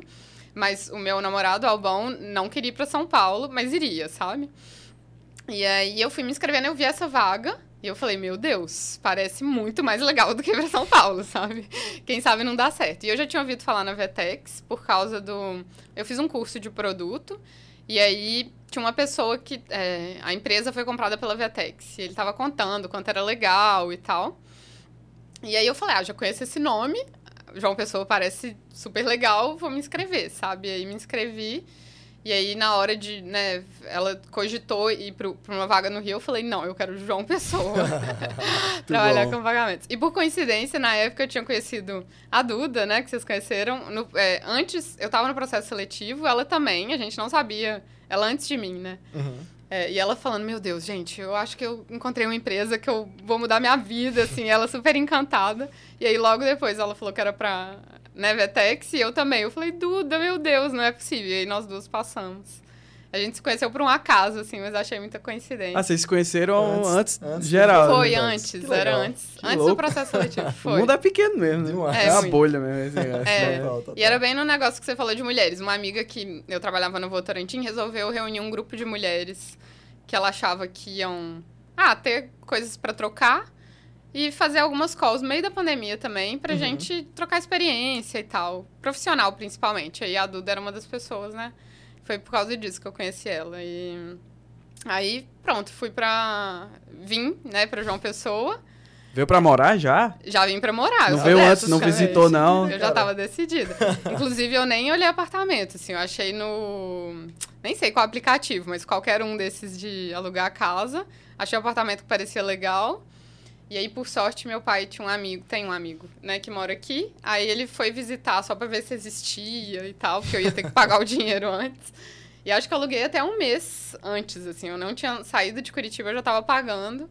E aí eu vim, já tinha um apartamento e desde então estou aqui. Estou, legal. estou ainda mais encantado pela sua história. É, depois de que todos esses legal. detalhes, né? Oh, e me apaixonei mesmo, assim. Acho o João, o João Pessoa incrível. Me senti muito acolhida, assim, sabe? Acho que tem muito é, do paraibano que é muito parecido com o mineiro, assim. Realmente faz a gente se sentir em casa. assim. Que legal. Legal mesmo. Você não deu nem uma gulgada assim, ah, imagem. Não, aí dei. Na verdade, assim, eu sou bem a pessoa que quando planejo uma viagem, eu não pesquiso, porque eu quero me Ter a surpreender, surpresa sabe? total na hora. Mas pra se mudar, né? Eu quero me... Aí eu vou... mais. É, não, eu Não, e vou me até pra mudar. mudar, você acredita? Mas o Albão não. O Albão pesquisou tudo. E aí ele ficou Não me apaixonado. conta, não me conta. Ele ficou Sem apaixonado. spoiler. Não, eu até aceitava contar, assim. Ele falou, meu Deus, tipo, ele nem dormiu à noite, eu acho, quando a gente viu a vaga, assim, sabe? Ele falou- aí a gente foi se empolgando com a ideia. E aí já era uma pressão enorme pra passar, né? Porque eu ainda não tinha passado, ainda tinha. Expectativas foram criadas. Exato. Mas deu certo. Que bom Que que, bom que deu certo. Pra nossa sorte, inclusive. né? É, exatamente. Porque, é, trabalhar com você foi, foi algo fantástico. Foi algo realmente, assim, diferencial. Ah, Com certeza. É eu, a- eu acho que é, a gente que vem de um background muito de engenharia, Muito quando, mais técnico, quando né? Conhece negócio- alguém que, que entende um pouco, que tá um pouco ali nos dois lados, fica, ah, tá bom, vou, Quero vou fazer me amarrar amizade e essa pessoa. É, exatamente. se, eu, se, eu, se eu tiver problema, eu vou contar pra você. Boa. Muito legal. Eu trazia problema com jeitinho, né, gente? Ah, É, sim. exatamente. Sa- sabia, sabia conversar com todo mundo, na Boa. verdade. Exatamente. Aí você veio pra cá, Foi. Começou a trabalhar aqui em que É, ano? Olha, foi 2020. Eu sou 2020. péssima. Eu tenho que olhar currículo pra saber quando eu mudei. Tava o quê? Tava 2020 na foi a pandemia. pandemia. eu ainda, mudei né? em outubro. Outubro. Sim. Tava na pandemia. Tinha dado uma reduzida, mas eu tenho até uma foto engraçada, assim, de face shield, máscara, Nossa. com todas as minhas bagagens, porque eu larguei tudo lá, assim. A gente tinha até mobiliado um apartamento, vendemos tudo e viemos só com as malas. E, e aí eu tô cheia de casaco, vindo pra João Pessoa, assim, com 500 casacos, porque Curitiba é super frio. E aí vim com mala e, e cuia. Eu acho que eu eu comecei, eu vim em outubro e eu acho que eu já tinha começado na Vetex, não tenho certeza, assim, se eu já tinha começado a trabalhar, mas vim para trabalhar remoto. A gente estava na uhum. pandemia, então a gente não ia para o escritório, mas eu já mudei mesmo antes de ir para o escritório, assim, e nem lembro quando voltou, né? Depois a gente teve uma fase que voltou presencial. Foi, então. voltou meio híbrido, né? É, mas Sim. acho que demorou um tantinho, assim. Ah. Essa era uma pergunta também que eu queria fazer, que é justamente por ser uma, um papel que requer muito conversar com pessoas, lidar com pessoas, é, depois da pandemia, eu acredito que virou. Mudou, deve ter. Eu acho que um PM antes da pandemia e um PM depois da pandemia é outra. Justamente porque, pelo menos, a, é, a minha impressão é que é o tipo de papel que você tem que estar próximo e sentir um pouco do time, uhum. entender o que é que está passando. E aí, eu queria saber de você, assim, como é os desafios é, que você tá. Porque eu acho que agora, não sei como é que tá seu, é, sua rotina lá na empresa, como é que você. Qual é, qual é seu rotina mesmo de trabalho, quando Sim. é que você conversa com as pessoas, se tem um momento que vocês se juntam em algum momento. Mas é, queria saber de você, assim, Boa. como é que tá esse momento para você? Sim, eu acho que não só tá perto do time, mas também do usuário, né? Antes era muito mais comum hum, você fazer pesquisa junto, assim, né? E eu já peguei uma era que eu, dentro da Votorantim, tinha, assim, essa lógica de estar mais próxima do usuário. Dava para eu ir, por exemplo, de vez em quando tinha alguns projetos de geolocalização que a gente ia na fábrica mesmo, entendia o espaço, sabe? Depois ficou tudo muito mais abstrato, porque não dava para ir, pelo menos só foto. nessa época. Exato, só foto. E tem essa questão do time mesmo, que é super importante da gente estar tá entrosado, assim. E a distância, ela impõe uma dificuldade maior mesmo. Eu acho que dá para ter entrosamento, mas leva mais tempo, assim. É, e eu acho que estava todo mundo aprender, aprendendo a trabalhar remoto, né? Então, a gente ainda não tinha as ferramentas que a gente tem hoje, né? Que facilitam esse tipo de proximidade. Então, acho que mudou bastante mesmo. Hum, e vai muito do perfil da pessoa, né? Ter gostado ou não. Eu, particularmente, gostei, assim. eu, eu gosto de ter um momento de interação, mas eu gosto muito de ter um momento de foco também, né? E isso era muito mais desafiador quando você tinha que ficar no escritório 100%. Eu não sei, é, porque eu acho que vocês trabalharam, nunca trabalharam numa empresa tradicional, assim, mas... Eu ainda cheguei a estagiar Já... na Vetex, então ainda tive ah, um pouquinho desse gostinho. Né? Não sei. que a Vetex seja muito exato, tradicional, é né? É, não, exato, não, é, não da forma como vocês comentaram. É, é isso que eu tô dizendo, assim, a Vetex não é tradicional, então eu tenho certeza... Corporativo, aquele ambiente corporativo, isso, não, realmente, de fato. Porque... Hum, a Vetex é mais informal, dá pra você chegar no horário que você quiser. Sim, eu não, gente. Eu tinha que chegar 8 horas da manhã, eu tinha que chegar. Eu tinha que bater, né, cartão, assim, e ficar até, acho que era 5 e meia, assim. Então era uma lógica que eu necessariamente precisava estar. Tá uhum. Com um monte de gente, assim, nem sempre eu queria, sabe? Porque eu sou mais na minha, assim. Então, para mim, o home office funcionou muito bem, mas eu, é sempre desafiador um time novo, sabe? Eu acho que uma hora que você pega o ritmo, sabe? As pessoas estão bem entrosadas, funciona bem. Até se atingir esse lugar, eu ainda acho bem desafiador, assim. E aí a gente tem que ter as ferramentas, sabe? Eu tento me aproximar. Agora eu tô num modelo que é meio híbrido, né? Eu tenho que ir a cada três meses presencialmente. Isso ajuda, assim. Mas eu acho que mesmo remotamente dá pra você criar alternativas, assim, sabe? De mandar uma mensagem pra pessoa falando de coisas que são da vida pessoal, sabe? Ou uhum. mesmo mandando uma brincadeira, sabe? É importante a gente também quebrar esse gelo pra você conseguir enxergar quem tá trabalhando com você como uma pessoa e não como né, um, alguém que tá ali só né, focado no trabalho o dia inteiro, assim. Mas eu acho desafiador. O que, que vocês acham? Vocês acham? Vocês gostam do. Eu gosto. Eu, eu, tenho uma perspectiva muito parecida com a tua, de tipo, é, gostar de ter aquele momento de foco mesmo. Sei. Né? E Assim, eu, eu, eu, confesso que eu não tenho muito é, exemplo do que sentir falta, digamos assim, né? Porque Boa. eu não cheguei a trabalhar é, presencialmente como full-time, por exemplo, uhum. né? Sempre as experiências que eu tive foram mais de projeto na universidade, é, o estágio, que era uma carga horária reduzida, então não tinha todo aquele... Não era aquele momento 100% na, na empresa, né? 100% do dia útil, digamos assim, na empresa. É, então, acho que para mim é muito mais fácil dizer também que eu, que eu gosto, Sim, porque eu não é tenho a experiência, conhece. é o que eu conheço, né? Mas eu lembro que o Candê sentia muita falta, né, das discussões presenciais, dependendo do tema, né? É... Você provocava isso no time, eu lembro. Sim, sim. É... Eu mudei um pouco, assim, é. minha perspectiva. Eu, eu antigamente, é... assim, no, no, no meio termo para mim, se fosse para falar de uma forma geral, eu gosto bastante de se reunir para planejar, né? E executar, cada um decide como Sim. fazer. Candê gosta do quadro branco, na É. verdade. É, Ele gosta exato. de É disso que eu lembro dele. É, mas, eu, mas aí, de certa forma, é, eu acho que é, o, o, o que você falou é ideal, é criar ferramenta. Eu acho que Boa. o negócio é esse. E dá pra ser remoto também. É, é sobre criar ferramentas, eu acho mesmo. E aí, o, o maior problema de, dessa história toda é que essa ferramenta, ela não é fixa, ela varia por time, às vezes. É Até verdade. por objetivo, Ela não varia- só por time, né? é. Dependendo do que, com que você está trabalhando. Exatamente. Por exemplo, no meu último trabalho, era o, o time zone, a a diferença de, de, de horário pro time era enorme. Então, por exemplo, tinha um pessoal Nossa. que trabalhava na Índia, então era nove horas de diferença. eu ser nunca estava acordado ao mesmo tempo que eles. Isso eu nem conheço essa realidade. Deve É. ser difícil. E aí, tipo, sabe quando você vai dormir e o chat tá parado e você acorda Sim. e tem mil mensagens pra Aham. ler? Era É isso. tipo isso, Sei. sabe?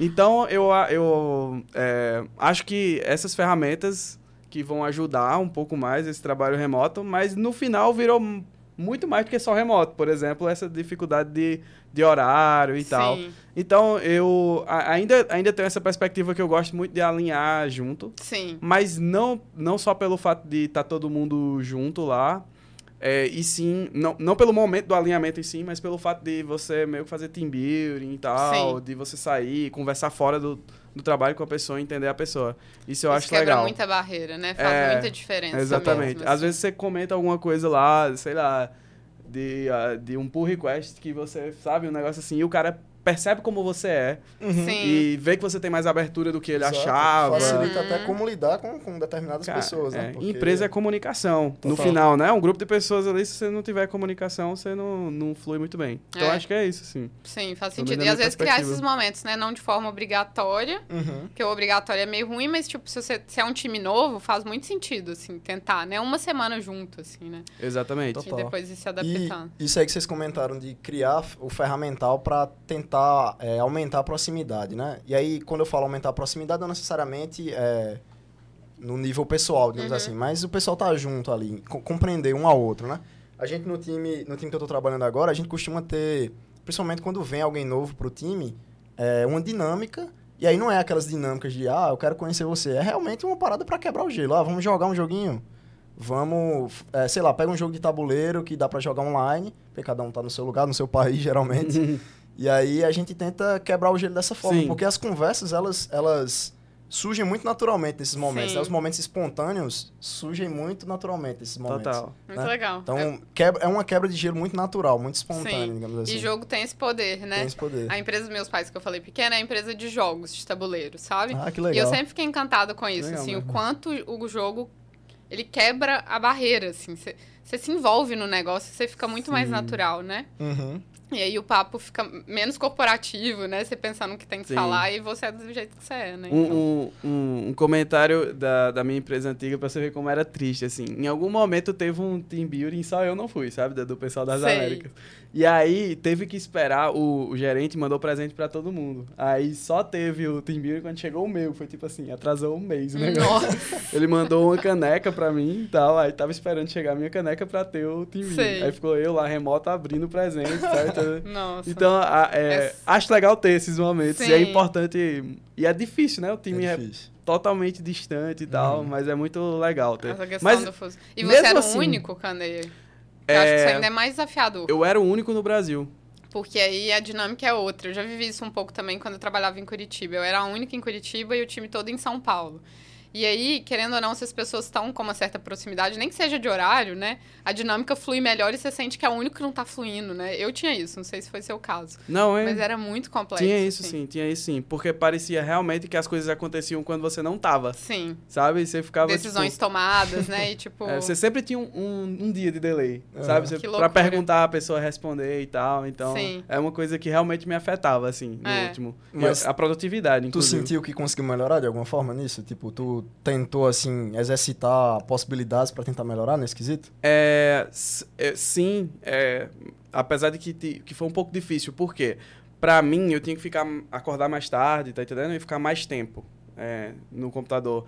E eu não tinha essa rotina, então eu tinha que mexer na rotina de todo mundo, minha, da minha esposa, da minha filha e tal, então era bem difícil Sim. seguir essa ideia. É, com o tempo, eu acho que eu fui me adaptando e criando outras ferramentas e tal, mas é Exige isso. o tempo, né? É, você tem que perceber e o que, que você pode fazer pra, pra, pra meio que overcome essa, essa Sim. dificuldade, né? E Vai ser aí, bem difícil. você tem que perceber, aí a partir da percepção você testa, aí você É, pega os dados, tudo, tudo a ver com a Pô, conversa tudo de é hoje, né? produto. Tudo é produto. É tudo produto. Alice, eu ia, eu ia te perguntar, é, você comentou que é, um ponto assim, de dificuldade que você tinha quando você estava trabalhando lá, lá em Curitiba, na Votorantim, era que devido a, a, grande, a grandeza né, da, da Uhum. empresa e eles não serem uma empresa de tecnologia em si, é, você via, de certa forma, como que o trabalho que você exercia, que era voltado à tecnologia, fosse meio engessado, digamos assim, não Uhum. tivesse alinhado né, com, a, com a expectativa da empresa. É, e aí, como é que foi quando você veio para uma empresa de tecnologia mesmo? O que é que você sentiu assim, pô, realmente, agora, quando é dessa forma, o Sim. negócio flui mais rápido? Como é que é? É realmente esse negócio de ampliar a visão, assim, sabe? Eu acho que é, você vai entendendo uma outra lógica de fazer, assim, porque eu acho que também quando você tá muito tempo numa empresa, parece que todo mundo opera daquele jeito, assim, e na verdade não é, né?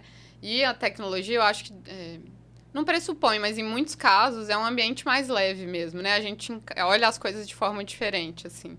E eu realmente senti outra lógica com todo mundo caminhando para o mesmo lado, sabe? É, e aí foi muito legal, assim, né? Perceber que tinha um lugar que dava para fazer acontecer de um jeito que fazia mais sentido, assim, para mim.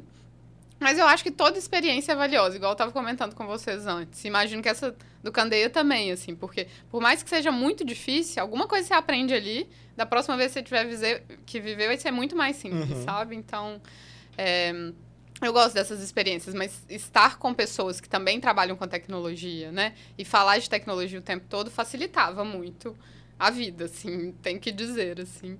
É, então foi muito bom. É, e hoje eu gosto muito, assim, desse tipo de ambiente. Hoje eu já estou num ambiente que tem um pouco dessa lógica da Votorantim de ser muito grande, sabe? Então, muita gente eu não conheço, sabe? É, aqui, é, por mais que a Vetex né, é grande também, mas no contexto de João Pessoa, né, a gente tinha um time Uhum. com mais proximidade, assim. Então, e agora é grande de novo, mas todo mundo falando de tecnologia, sabe? O foco é tecnologia e aí ajuda a destravar as coisas de uma maneira um pouco mais simples, assim. Legal. Boa. E, e uma coisa que a gente ainda não tocou no assunto, mas e o fato de você ser mulher, assim? Boa. Como é que foi na carreira pra... é, engenheiro, especificamente, eu acho que é um cara que demora a confiar nas pessoas também. Aí, é, como é que foi é, você sendo mulher, tendo que conquistar a confiança de muita gente, então tendo suas inseguranças e tal, pra saber como é que você tá naquele ambiente, talvez indo mais devagar do que você queria ser pra saber como é que tá. Então, queria que você contasse um pouquinho também dessa trajetória. Resumiu muito bem, foi bem isso, Candê. E foi engraçado porque eu vim do RH, né? Então era um ambiente feminino. Eu trabalhava assim, mulheres, o time inteiro, acho que tinha um homem, dois. E aí eu fui para um ambiente que era o- exatamente o oposto, sabe? Ainda na Votorantim, eu já senti um pouco essa dinâmica diferente. Só ia até me adaptar, porque eu acho que tem também uma forma de, de trabalhar um pouquinho diferente, sabe? Mas depois ir para o mundo de tecnologia aí foi bem mais, é, como você falou, intimidador mesmo, assim. É, então, insegurança, de fato, foi um processo que eu tive que superar, assim. Era, e por um momento era até no mesmo time, eu era, que o Candeia, a gente era um time, eu a única mulher e só homem, sabe? Então, era muito desafiador sentia segurança para colocar as coisas que eu achava que fazia sentido e ainda aprendendo um contexto totalmente novo com pessoas que já estavam mais entrosadas assim então realmente é, existe esse desafio acho que não dá para negar assim para é, para a mulher é mais desafiador né tá na tecnologia mas de novo com tudo na vida a gente acostuma, sabe? E ganha segurança, assim. Igual você perguntou da minha idade, eu tô achando ótimo ter trintado, porque a gente ganha muito mais segurança, sabe? A maturidade também tem muito benefício, assim. Hoje eu acho que eu encararia a experiência de outra forma. Mas eu me intimidei, até porque eu também vim de uma, de uma área que não é óbvia para tecnologia, sabe? Não é que eu sou engenheira de software e aí tô trabalhando, sabe, num time que faz produto digital, assim. Eu vinha de um contexto do RH, tava fazendo uma migração de carreira que era muito, tipo, de um lugar para um outro totalmente diferente e num ambiente muito masculino, assim. Então, em alguns momentos é, foi desafiador, mas hoje eu acho eu acho que eu lido melhor, mas eu também sinto falta, assim, de é, não ter nenhuma mulher no time, assim. Eu acho que isso nunca deveria ser normal, assim. Uhum.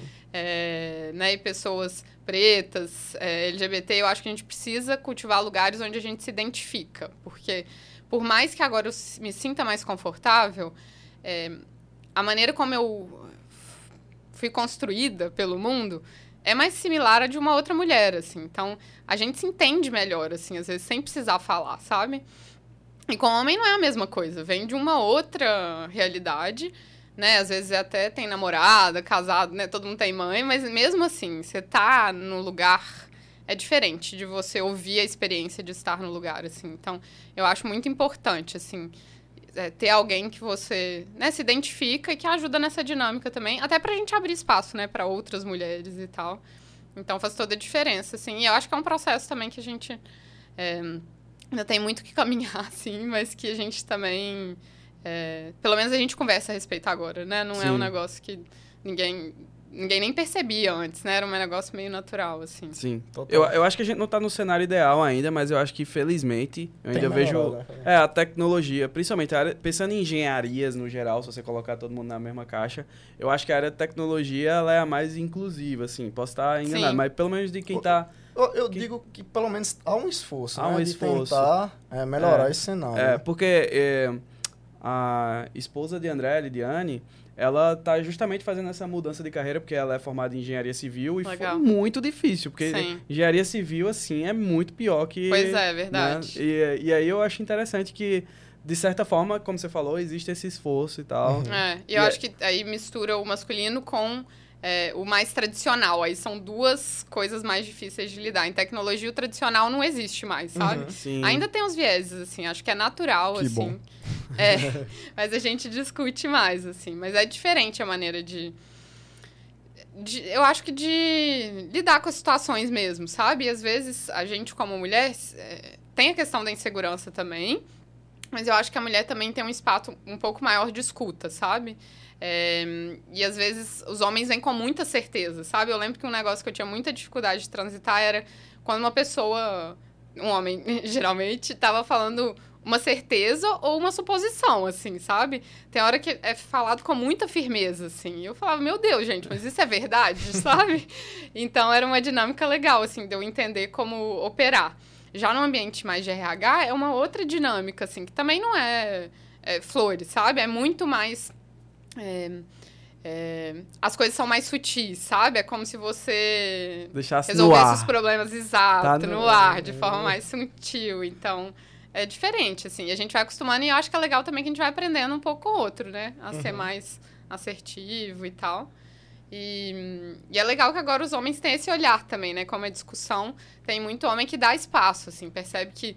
É, e aí eu acho que é super valioso e fica de dica também de ser aliado, assim, né? Você tá vendo que tem né, uma menina no time, às vezes é a única, não tá é, dando opinião, chama para contribuir, sabe? Não de uma forma que vai intimidar, mas para entender a opinião, assim, né? Ajuda a envolver, que a gente vai se soltando mais aos poucos e se sentindo mais à vontade. Se já tem esse desafio do time se sentir à vontade, uma mulher num time só de homens é ainda mais difícil, sabe? Então, vale também dar aquela mãozinha, assim, sabe? Eu tento Total. fazer isso. Com certeza, assim. com certeza. É curioso que a Alice usou palavras muito semelhantes às que Carla. Você lembra de Carla? Sim, que claro. com a gente? usou assim que eu entrei no time também. É mesmo? A gente conversando, né? E justamente tocando nesse ponto, ela usou palavras bem semelhantes também. De, Boa. Ó, tentar observar, tentar trazer mais para discussão, ver Sim. quando a pessoa já está mais acanhada. Às vezes ela está mais acanhada por conta da situação que foi criada, não é que ela não tem o que contribuir, né? Então, Perfeito. Então, você criar aquele espaço seguro, digamos assim, para todos é crucial, Sim, né? É. E esses momentos de interação presencial acho que também ajudam nisso, né? Porque quebra essa barreira. Demais. Né? Da pessoa ser muito fechada. Às vezes você vê que não é. É muito engraçado isso. Não sei se vocês já viveram isso, mas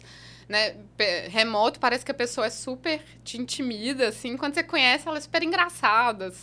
Conta piada toda hora e você fala, meu Deus, é a mesma pessoa, assim, não parece, né? Tem isso. Quando, isso nessa, na empresa anterior, novamente, é, você nunca, por ser cultura diferente, você já fica um pouco Verdade, inseguro já, né? É, e você não sabe se a pessoa, sei lá, tá falando sério, justamente o que você falou, tá brincando Sim. e tal. E tinha uma pessoa especificamente que ele era um pouco é, exagerado. Vamos supor assim, nas reações que ele tinham com... Era ríspido mesmo? Era, e aí eu achava muito interessante, porque ele era o mais solícito também. Sei. Quando alguém precisava de ajuda, ele sempre ia lá e ficava duas horas numa call para resolver uma vírgula, sabe? Aquele tipo de Sim, pessoa. Às vezes é cultural, né? É, exatamente. Então é muito complicado você lidar com pessoas no final das contas, Sim. assim. E principalmente quando você tem que perceber essas coisas, entendeu? exato. perceber as pessoas, Total, entender total. os momentos, né? E aí, tipo, o que eu vou falar pode ser chover molhado, mas daí que tá a importância da diversidade, né? Exatamente. Tipo, por isso que é importante você ter um ambiente que tenham pessoas dos mais, back- mais diversos backgrounds, de culturas diferentes, que você possa experimentar a comunicação com aquela pessoa, né? Que é justamente para você absorver características que vão é, melhorar a tua comunicação, não só com aquela pessoa, mas com as demais Muito também. legal, é. E essa questão do horizonte também, né?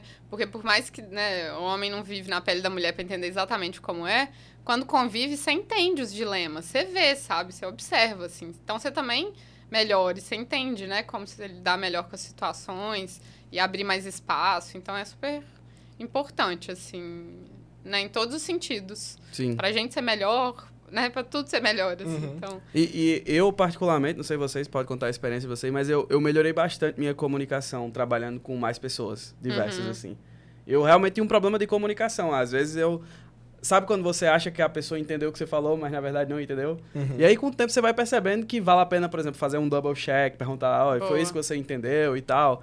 Isso ajuda, eu acho que na comunidade, no geral, da empresa, que a empresa, de certa forma, é uma comunidade. E também acho que ajuda as pessoas a se sentirem mais confortáveis com você, de entender que você não é uma pessoa que, sei lá, assume as coisas, que você pergunta e tal. perfeito. É, então, eu, eu evolui bastante, assim, nesse sentido, assim. Então, pra mim, trabalhar com pessoas diversas foi essencial Não, mim. sem, sem dúvida. Eu tenho um, um- um depoimento muito semelhante. Até porque, no meu caso, quando eu estava na graduação, eu era de um nicho ainda muito mais específico dentro da graduação, que é o pessoal que participa de maratona, de competição Ah, de tá, programação. então, tipo, a gente já sabe que é, em computação vai ser majoritariamente pessoas do sexo masculino e, e são pessoas bem características, assim, né? Geralmente é o, é o pessoal que é branco, é o, é o pessoal que tem um poder aquisitivo Sim. mais acima da média, digamos assim. E aí, dentro, dentro do, do grupo de, de maratona, ainda era mais avantajado ainda essas características, né? Então, era... Se você, Mais se era, próximo, né? se- Todo se mundo era, era- muito parecido. é, ali. se era raro você ver uma menina no curso, no, no, no grupinho lá de maratona era mais raro ainda. É como se fosse um funil, né? Exatamente. E aí, no meu caso, eu acredito que a comunicação, talvez, justamente por conta da maratona, talvez tivesse que ser realmente algo muito é, preciso, tá ligado? Mas não era tão humano, digamos Entendi.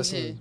E é, é mais comum. assertivo, assim. É, né? mais assertivo. É comum Exato. você ver aquele engenheirão pensar nele e ser um cara bem é, curto, né? Exato. Das coisas Sim. assim. E, Direto, né? é, e direto. É bem comum mesmo. E o que nem sempre é negativo, né? Exato. Às vezes a gente também É. conseguir mostrar o outro lado. Em alguns momentos a gente vai ser assertivo, mas ajuda também a pessoa a perceber que você não é só aquilo, sabe? Uhum. Então, tipo, abre um espaço, um canal de comunicação, assim, né? Pra ela se sentir mais à vontade, que aí funciona melhor. No meu processo de comunicação foi o oposto, assim.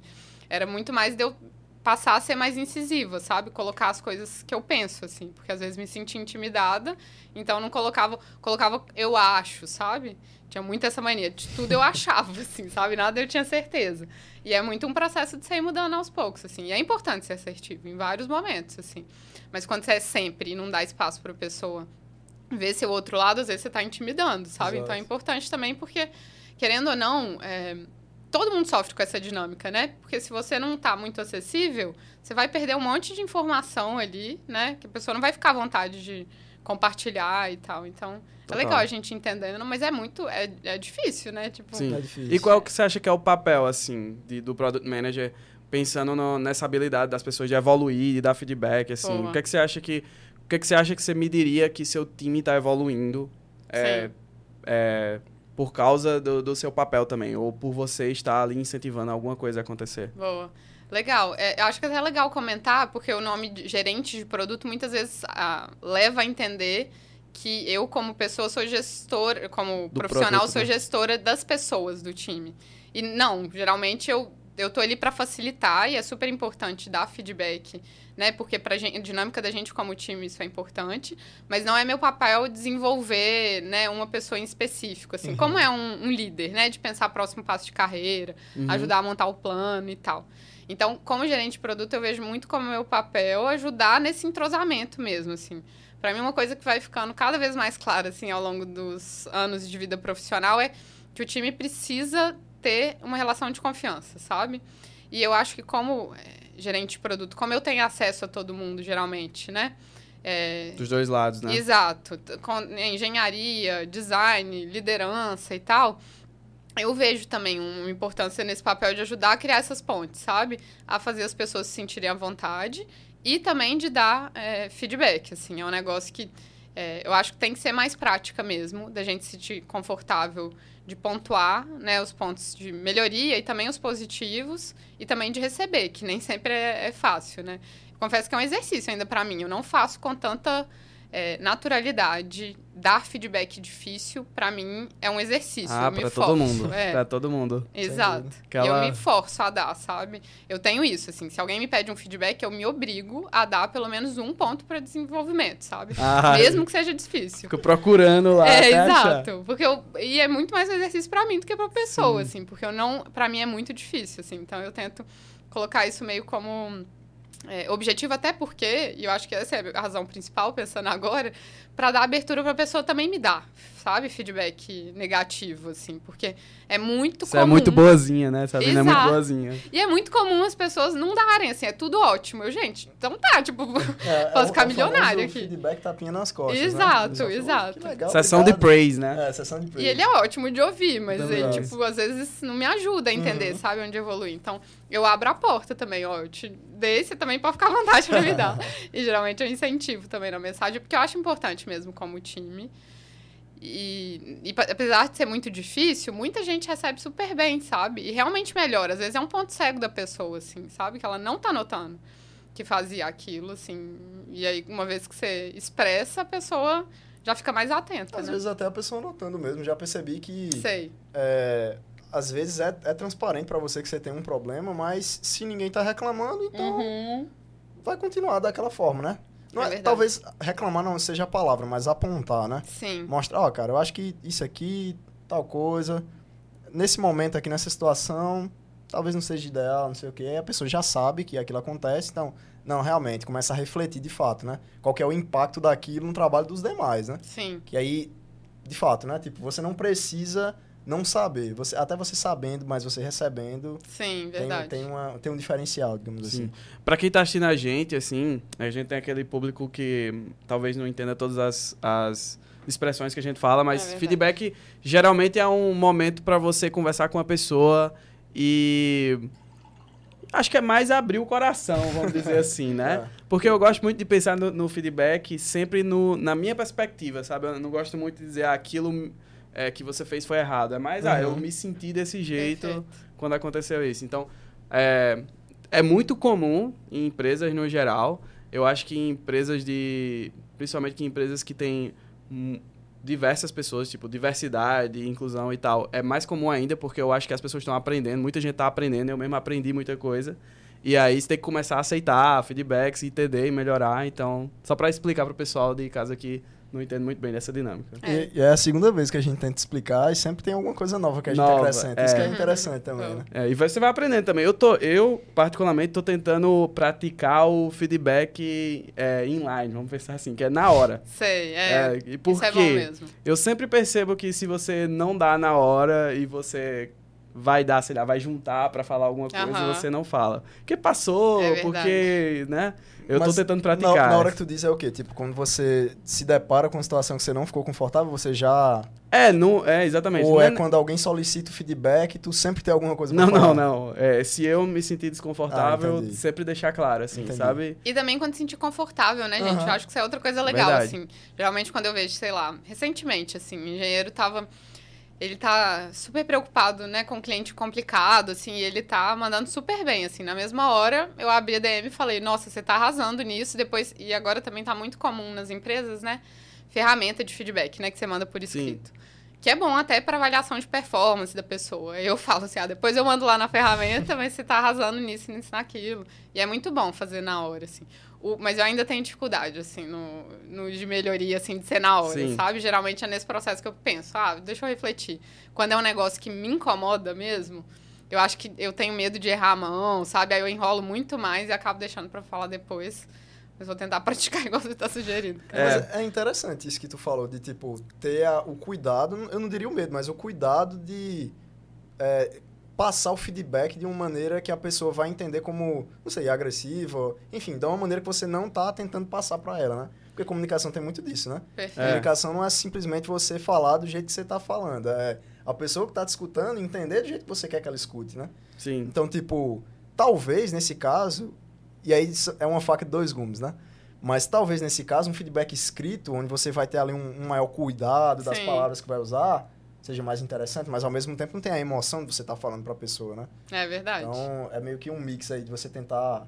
É, por isso que eu acho interessante também você ter um tempo para pensar, tentar buscar aquilo, Sim. tentar escrever em um lugar e aí a partir disso é. expor para a pessoa. Talvez é. seja mais. Sim, sim. E às vezes até se conhecer, assim, porque tem gente que fica super confortável falando assim o feedback, tem gente que não, vai se sentir mal, prefere escrever, sabe? Então você também entender um modelo que funciona melhor para você, porque não tem regra, né? Todo uhum. mundo prefere assim.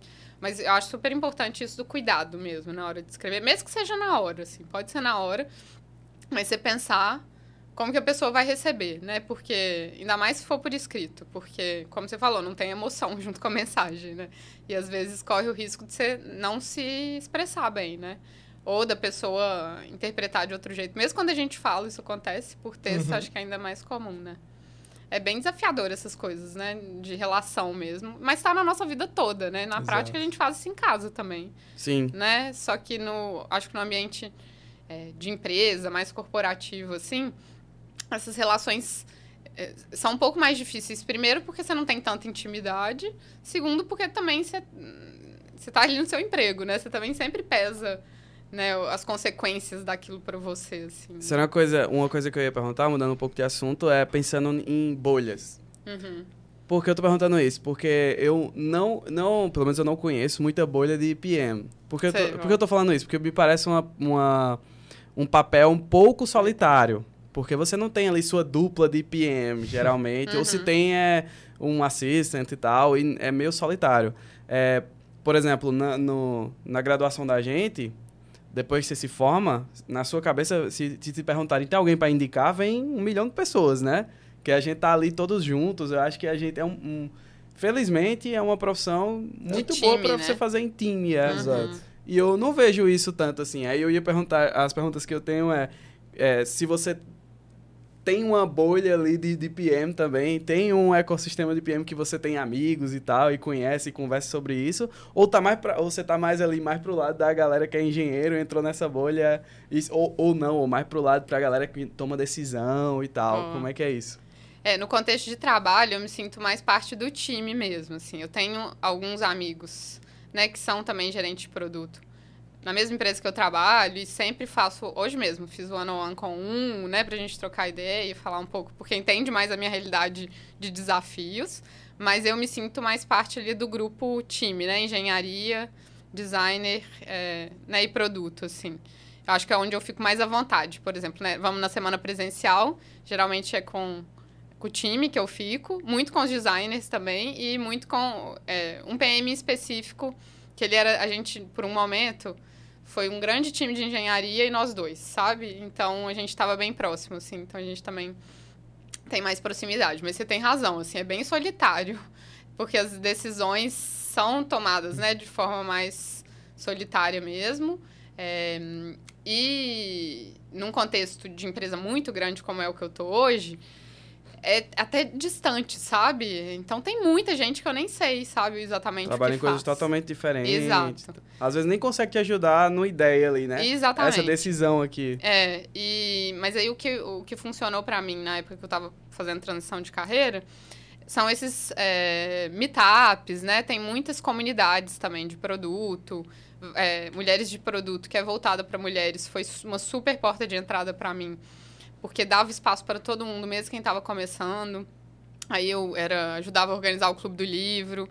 é, que, que a gente fazia, e aí eu começava a ter contato com outras pessoas que também trabalhavam, né, com, como gerente de produto, para trocar experiência, porque naquele momento eu não tinha vivido todo o ciclo de desenvolvimento de um produto. Então, eu sempre ficava com medo, assim, do que é aquela fase que eu nunca vivi, sabe? E aí, trocar essa experiência ajudava muito. E para mim, a melhor forma de se achar isso, quando você está num contexto que ainda não é, né, de uma empresa de tecnologia, é, são essas comunidades mesmo, meetup, porque aí tem muita gente, né, que vive coisas parecidas e às vezes até esses desafios de né, começar uma profissão ou mudar né, de carreira, como eu fiz. Assim. Sim, então, isso me ajudava muito mesmo. Mas no dia a dia assim, de empresa, eu me sinto mais parte do time. Mas acho que também, como a gente já comentou, né, interajo com muita gente. Então, acaba tendo momentos com, com outras pessoas, né? Liderança também. Mas é onde eu me sinto mais à vontade, assim. Legal, legal. Pra gente não esquecer, é, mandar pergunta, né? Ah, sim, verdade. Vitor, se alguém fizer pergunta, avisa pra gente. É, podem fazer pergunta pelo... Pelo YouTube. Pelo YouTube. Pelo YouTube e pelo... Já, já tem no YouTube, Vitor? Tá já temos pergunta no YouTube. Vou lá, vou lá. Twitch também. Na Twitch também. Se quiser e... deixar pelo Instagram também, da Forjeira. É, o Instagram a gente também responde, a gente também pode tá, mandar. tá de olho aqui. Aí um pouco mais para dessa, dessa parte de gerenciamento de, de pessoas e de produtos. Como é que você acha que... Você citou sobre é o pós, assim, entregar um produto é um trabalho e tem um pós-entrega também. Por outro lado, é, existe um, uma resistência maior para você, é, para os engenheiros principalmente, manterem produtos, por exemplo, já foram entregues, né? Porque você tem sempre que manter o time lá animado para fazer Sim, coisas novas. Tem desafio, né? Fazer coisa nova é legal, uhum. manter coisa que já Não existe é nem assim. tanto. E aí você vê isso como um desafio também. É, eu, eu acho que agora, recentemente, é, você deve ter entregado um, um, produto e como é que você está vendo de perto como, como um PM vê o time, sabe? Sim. Sobre, sobre a entrega do produto, como é que o pessoal está reagindo. É. É muito diferente a dinâmica mesmo, né? Quando a gente já passa a ter um produto operando, que os problemas aparecem, que às vezes a gente tem que resolver.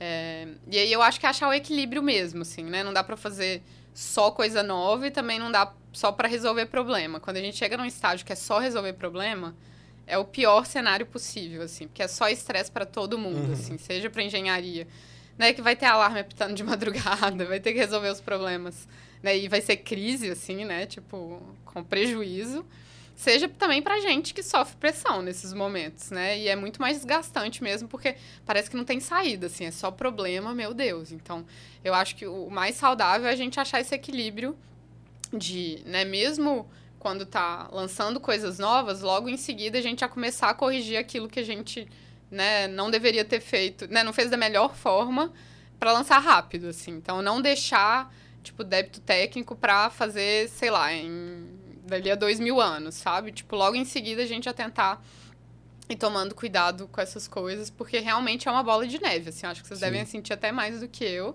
E é um ambiente que não é desafiador, né? Assim, é desafiador em vários sentidos, mas não é um desafio técnico que geralmente a engenharia gosta, né?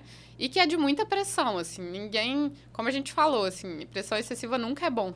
E geralmente se vira um negócio que parece não ter saída, é muito difícil de você achar mesmo a saída, Sim. sabe? Então... Isso é uma coisa, você, acredita, você acha assim que é também um papel do PM, de certa forma, resguardar o time, porque, sei lá, por exemplo, acontece alguns casos onde existe um produto ali que precisa ser dada muita manutenção e pouca inovação. Uhum. E aí, a minha pergunta é mais tipo, você acredita que um, dos papéis do PM é chegar para a liderança e falar, ó, o time não vai conseguir entregar isso aqui e segurar essa decisão e ser firme e tal, e é, como é que você acha que é essa relação? Super. Acho que nos dois sentidos, assim, de... É, acho que é super importante a gente olhar para aquilo que é bom para o time também, em alguns momentos, sabe? E ser meio que é, defensor, assim. A gente faz parte de um time. E, claro, tem as decisões lá de negócio para cima, mas a gente também precisa entender que o time precisa ter saúde ali, né? Para trabalhar bem, assim. Então, em vários momentos é importante, mas é muito desafiador mesmo, porque o negócio fala mais alto. Então, o ideal é a gente não deixar chegar num, num estágio, estágio muito caótico, assim, porque senão fica difícil mesmo operar, sabe? A gente conseguir propor desafio quando toda hora tá quebrando alguma coisa, sabe? A crise o tempo todo. Uhum. porque, querendo ou não, tem impacto financeiro, né, nesses momentos. Então, é achar esse equilíbrio é importante levantar a mão, mas eu acho que antes de tudo ter essa visão de longo prazo, assim, a gente tentar antecipar o problema para não deixar é, chegar num estágio, sabe, onde a gente vai ter que parar tudo, né, para resolver as coisas e tal. Não sei se é meio utópico, assim, mas eu acho que é o ideal, é, é como tem, o nosso time tem tentado fazer, pelo menos hoje, sabe? De ir olhando para isso a cada sprint, não deixar acumular demais.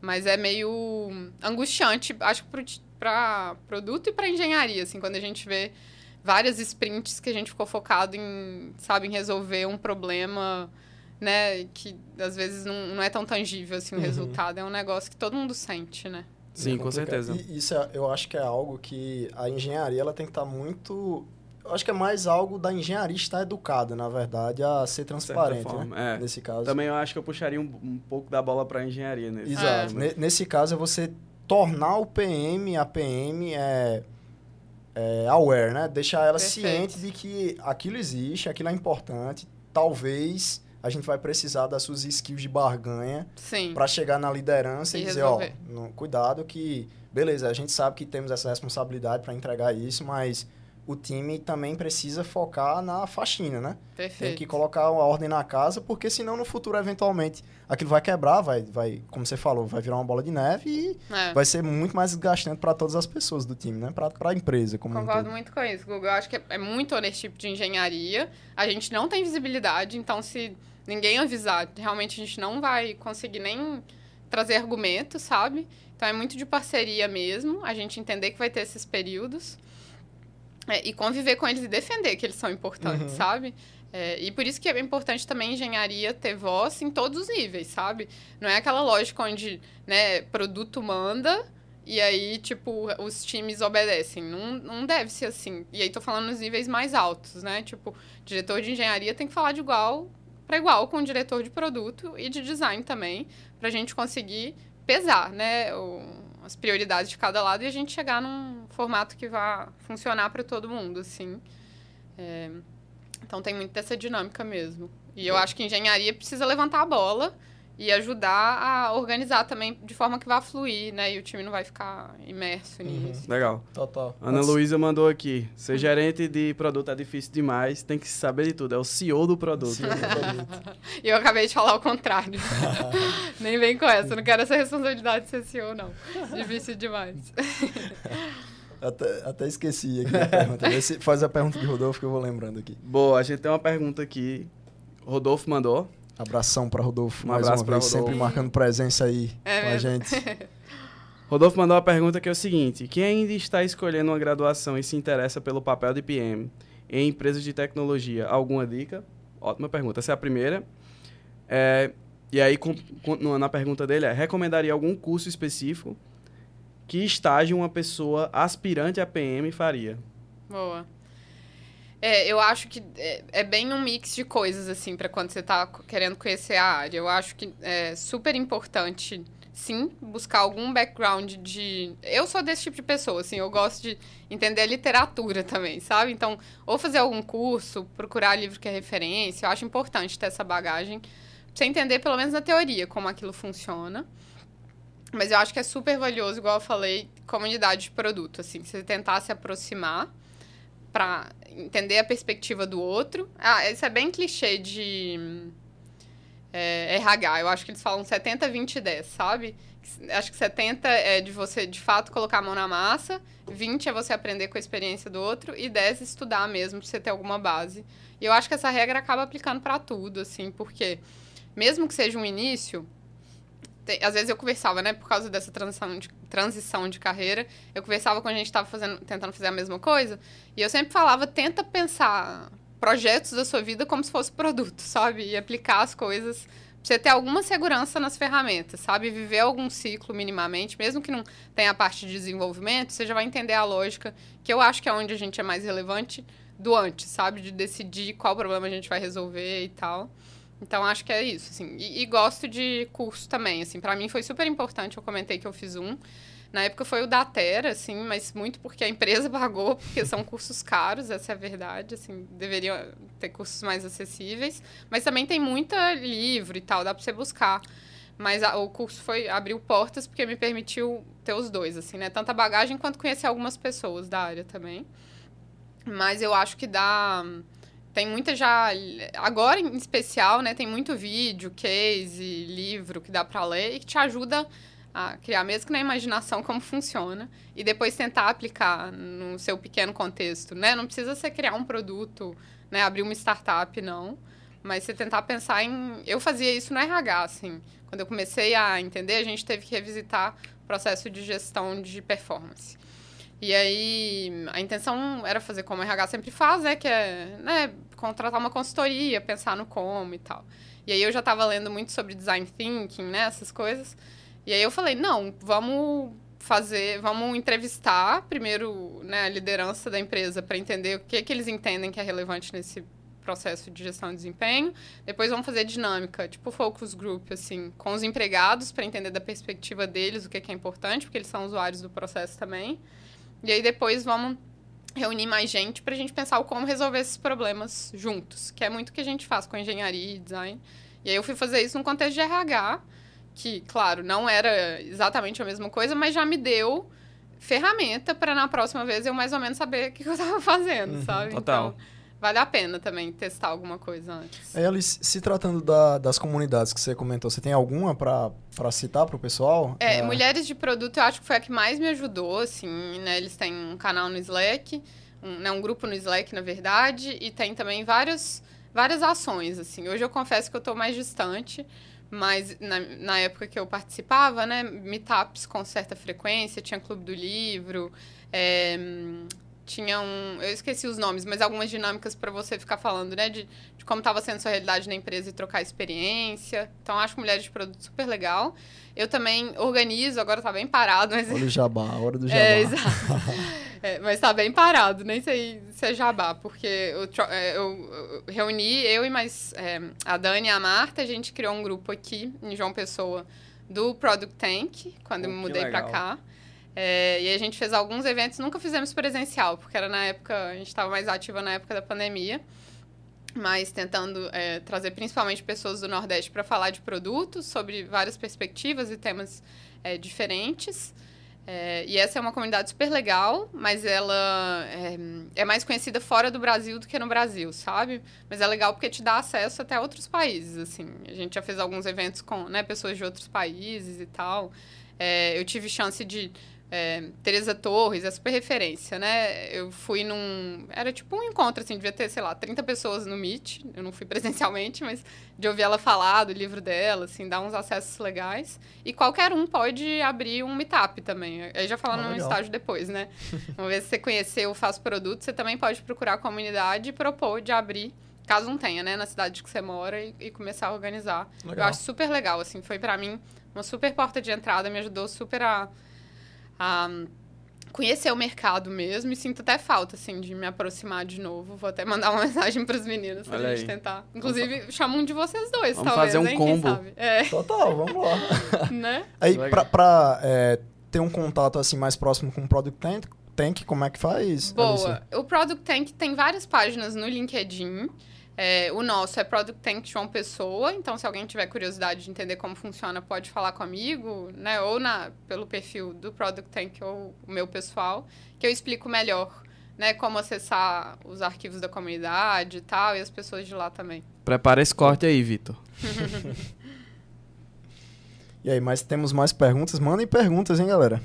Aproveitem aqui a presença de Alice, tem mais um aqui de Rodolfo, hein? o que é um dia ruim para um PM?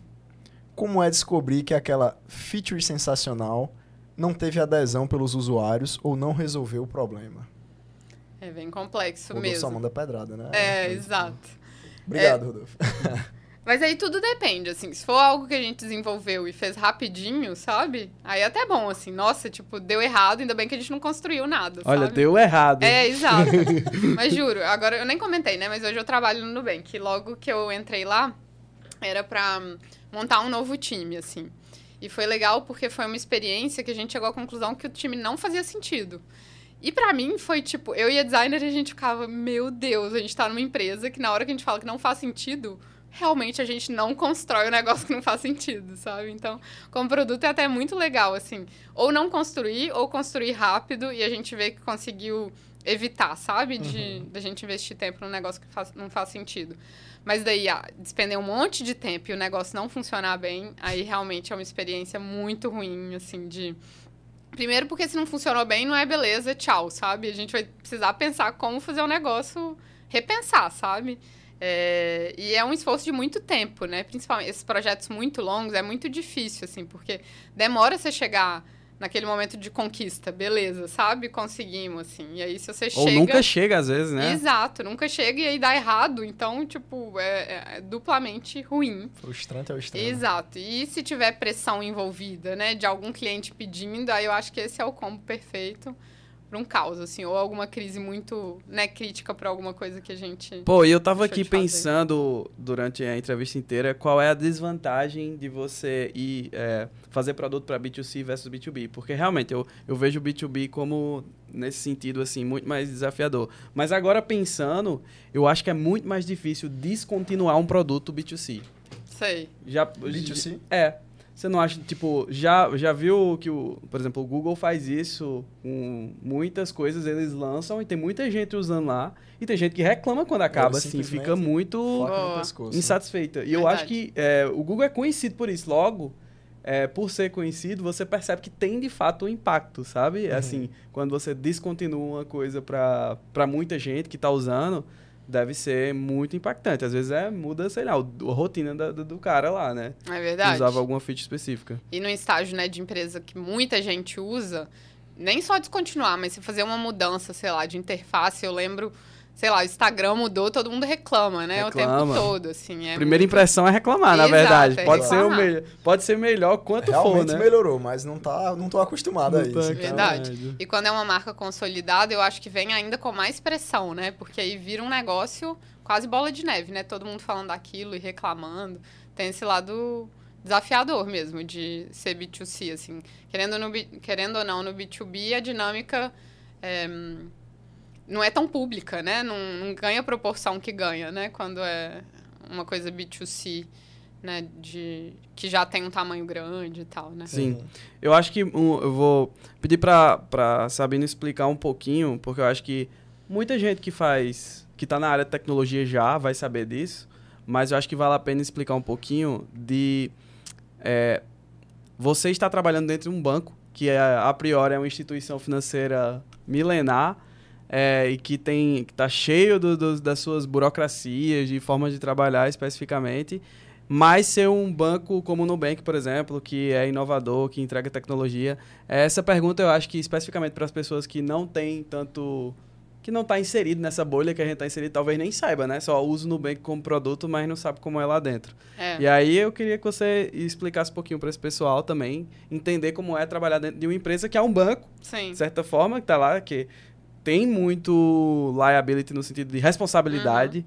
porque você está mexendo com dinheiro explica das pessoas. Explica o termo. É, é responsabilidade de você estar tá mexendo com o dinheiro das pessoas e tal. Sim. E aí, como é essa dinâmica? É uma dinâmica diferente mesmo, porque tem uma regulação muito mais pesada, né, no mercado financeiro, assim. Então, a gente precisa cumprir regras de uma forma que outros mercados não precisam, assim. Então, a depender do que é, vai ser lançado, a gente não pode lançar sem considerar todo o aspecto regulatório. Assim. Então, é super importante ter áreas especializadas que ajudam a gente, como produto, a entender os limites, sabe? Então, geralmente, se é algo super complexo, a gente tem processo né, para falar: ó, a gente está pensando em construir isso. E várias áreas vão sinalizar os riscos que a gente pode estar tá incorrendo em lançar aquilo, sabe? Hoje, né, numa empresa já estruturada, pelo menos, como é o Nubank, é assim que funciona, assim. Então, a gente tem como responsabilidade, né, para esses tipos de lançamento, escrever, né, um RFC, né, que é pedir comentários sobre alguma coisa que a gente está pensando em fazer, escrevendo bem, né, que problema a gente está querendo resolver, exatamente como a gente está querendo resolver, dando detalhes, né, do como também. E aí uma série de áreas vai olhar e entender é, o que, que precisa ser feito. Às vezes tem que fazer algum ajuste que a gente não estava prevendo. Às vezes tem coisa que não dá para fazer, que a gente vai precisar repensar. É, eu acho que a grande diferença num ambiente né, de, de um produto digital, né, de um banco voltado para tecnologia, é que essas áreas também querem fazer dar certo, sabe? Então não é sobre é, achar um monte de empecilho e nada vai permitir. É muito mais a gente achar os caminhos para destravar aquilo que vai gerar valor de uma forma que a gente esteja garantindo né, a segurança dos nossos clientes e também as normas que o Bacen é, coloca que, em suma, é para proteger né, o usuário final claro. e o dinheiro que ele está confiando né, na gente. Então, é um mercado super regulado e que, de fato, é, tem uma estrutura de segurança muito forte, assim, sabe? Então, é um tema é, dá orgulho de ver de dentro, assim, que de fato é um negócio que tudo é pensado de forma que a gente vai entender os impactos e que quando tem impactos a gente também faz o tudo, tudo na maior agilidade possível para é, resolver os problemas, sabe? É, acho que segurança é um é, não é nem um algo que dá para destacar porque é meio inerente do negócio, sabe? E, muda um pouco a dinâmica, mas eu não acho que, como o Nubank faz hoje, é, é burocrático, sabe? É com processo, que é diferente de ser burocrático, assim. Uhum. Porque ajuda a gente a fazer do jeito certo, sem ter aquele todo sofrimento que eu já vivi de né, precisar pedir aprovação, aí coloca no sistema que não funciona, não sei o quê. Não é assim, sabe? Funciona e as pessoas querem que dê certo, assim, sabe? Inclusive a área jurídica, pelo que você falou, é Exato. é tipo, ó, ah, tem um, é, vai ter um problema aqui. Uhum. Vamos ver uhum. como é que a gente vai resolver. Perfeito. Que legal. E a área jurídica é super parceira, assim, direto. Geralmente, se tem alguma funcionalidade, eu peço algum, Sim. É, alguma opinião só para saber os limites, assim, sabe? Mesmo que seja algo simples, uhum. mas não só jurídico, assim, tem toda uma estrutura de contabilidade, sabe? É, que também é muito complexa, sabe? Na questão é, bancária, assim, né, de instituição financeira. Então, tem muita gente que o papel é dar suporte para a gente fazer do jeito certo, sabe? É, e funciona muito bem, assim, eu tinha dúvida se ia funcionar, sabe? Mas funciona, de verdade, assim, é, eu acho bem legal. Que legal. Curioso ah. isso, né? Que, tipo, tem tudo realmente para ser muito burocrático, mas aí vem a tecnologia e, de alguma forma, né, devido a, talvez, ser recente, talvez a a vontade né, por trás da, da tecnologia de tentar facilitar o trabalho de todo mundo e coloca isso, Sim. tira a transparência da burocracia para trás, né? Cultural, Facilita. né? Porque eu acho que se você for pensar num setor jurídico ou de compliance, ele, o trabalho dele é barrar. Exato. Exato. E não... É ver o problema, né? Achar é ver problema. o problema. Exatamente. E é curioso porque é a segunda vez que a gente toca no, no assunto de, tipo, tinha tudo para ser burocrático, tinha tudo para ser, tipo, mais não vou usar rigoroso, porque realmente tem que ser rigoroso uhum. nesse caso. Engessado. Engessado, tem que ser mais conservador, é, né? Tipo, o ambiente de trabalho. E aí vem a tecnologia e muda isso, né? Então, Sim. tipo, é algo realmente transformador, né? Parece é, é clichê, mas é algo é transformador pra caramba. Sim. Boa. E aí, vou ver se tem mais perguntas aqui pra gente. Temos mais uma. Tem mais uma? Quer fazer? Nem tô vendo aqui. Vou fazer. Vou abrir. Bruno Dias, uhum. nosso careca favorito. Favorito. Pergunta: Sabino, fala de uma situação em que você teve que dizer não para algum stakeholder, a parte interessada, e como você articulou esse não. Boa. Bruno fazendo pergunta de entrevista de emprego. Sim, né? difícil. Vou ter Valeu, que parar para pensar. Obrigadão pela pergunta, inclusive. Boa, vou pegar bem do início, assim, da época da Votorantim, assim, que o papel era muito. Era mais dizer não do que sim, sabe? A gente tinha um monte de gente achando que a ideia era genial. E na verdade não, não tinha muito futuro, sabe? E era bem desafiador porque. É, às vezes eram lideranças, sabe? É, da empresa, assim. Então. E eu, né, começando minha carreira ali, precisava dizer não, sabe? Eu acho que o melhor jeito, quer dizer, o único jeito, eu acho, é tendo evidência, assim. Não dá para você discordar na opinião, principalmente se for para cima, assim, sabe? Você tem que ter refletido muito sobre aquilo, ter é, corrido atrás de entender, sabe, os porquês, né, do não, para conseguir dizer, assim, nesse caso em específico, né, era um, um produto que ele acreditava que tinha um super potencial, assim, e na hora que a gente foi entrevistar, sabe, entendeu por trás. Agora eu não vou exa lembrar exatamente se, se a dor era mais a viabilidade ou se era que o problema não existia, sabe? mas não, não parava muito de pé, sabe? E aí o trabalho foi de me preparar, assim, ter as evidências claras, mas também muito de relacionamento, assim. Eu não acho que dá pra você dizer um não então, só com evidência, né? sabe? Então, lembra é. daquele. Exato. É importante você construir uma relação com a pessoa de confiança, sabe? É, e às vezes, se você não tem com aquela pessoa, você construir uma relação de confiança com quem aquela pessoa tem confiança, sabe? Para você conseguir é, dar segurança no seu argumento, assim. Então, nesse caso em específico, foi um pouco desse processo, assim. Não só de construir tudo, mas também de achar outros aliados que entendiam os porquês e que tinham a confiança dessa pessoa para ela entender que o não de fato fazia sentido, sabe? Porque no fundo somos todos humanos, assim, então a gente quer que as coisas deem certo, né? Naturalmente, assim. E quando não vai dar, é importante você é, pensar no como também, sabe? Não só no, na opinião, mas muitas vezes é difícil, assim, se for um negócio mais mais impulsivo e direto, é mais, mais ainda difícil de fazer, assim. De vez em quando eu eu me estresso com isso, assim, de meu Deus, não passei dia nenhum, e reclamo um monte. Aí reclamo com um monte de gente, para na hora de eu falar com a pessoa, eu estar tá mais calma e conseguir argumentar do jeito que vai fazer sentido. Sempre reclamar em grupo é melhor. É. Mas deu certo, fiquei curioso agora, tipo, com deu, as evidências caso, que vocês apresentaram. É, a gente acabou não seguindo em frente. Agora eu não vou lembrar detalhes do porquê que a gente não. Sabe, do que uhum. convenceu ele. Mas eu lembro que foi mais de uma discussão, assim, né? Que a primeira vez ele foi topou. Ele, a gente ia, aí ele falava, mas tem que olhar isso e aquilo. Aí lá ia a gente entender melhor. Então, esse não foi bem difícil, assim. Mas tem outros que as pessoas entendem melhor, assim, sabe? Se você argumentar, já fica mais tranquilo. Se você tem uma relação, relação de confiança, também é mais simples, né? Total, total. Boa. É, Paulo mandou beijos e saudades de trabalhar com você. E fez uma pergunta também, que foi: qual produto que tu participou que te deu maior realização em termos de desafio e impacto, por exemplo? Boa. Essa é bem difícil, assim. Mas eu acho que esse, esse é, produto, né, que acabou não virando produto é, no Nubank, logo que eu entrei, foi muito legal. É, foi desgastante, assim, o processo, mas foi muito legal a jornada, sabe? Ver o resultado, assim. Como eu falei, assim, eu acho muito legal a gente construir aquilo que faz sentido. Como a gente conseguiu não construir, sabe?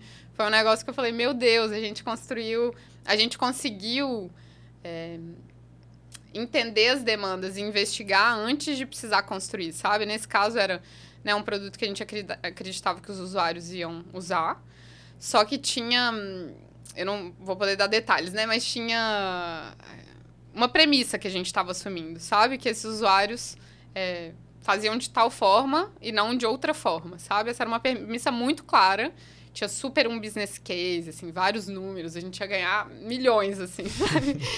Mas tinha essa premissa de que tudo dependia dela, sabe? E a gente fez uma pesquisa quantitativa para entender se isso era verdade ou não. E quando a gente viu, a nossa estimativa, que já era meio cautelosa, tipo, era nada, assim, era tipo 3%, assim, sabe? E aí foi tipo, meu Deus, tipo, as evidências já estavam mostrando meio nesse sentido, mas você conseguir achar um negócio que de fato falava, ó, realmente não faz sentido, foi muito legal, sabe?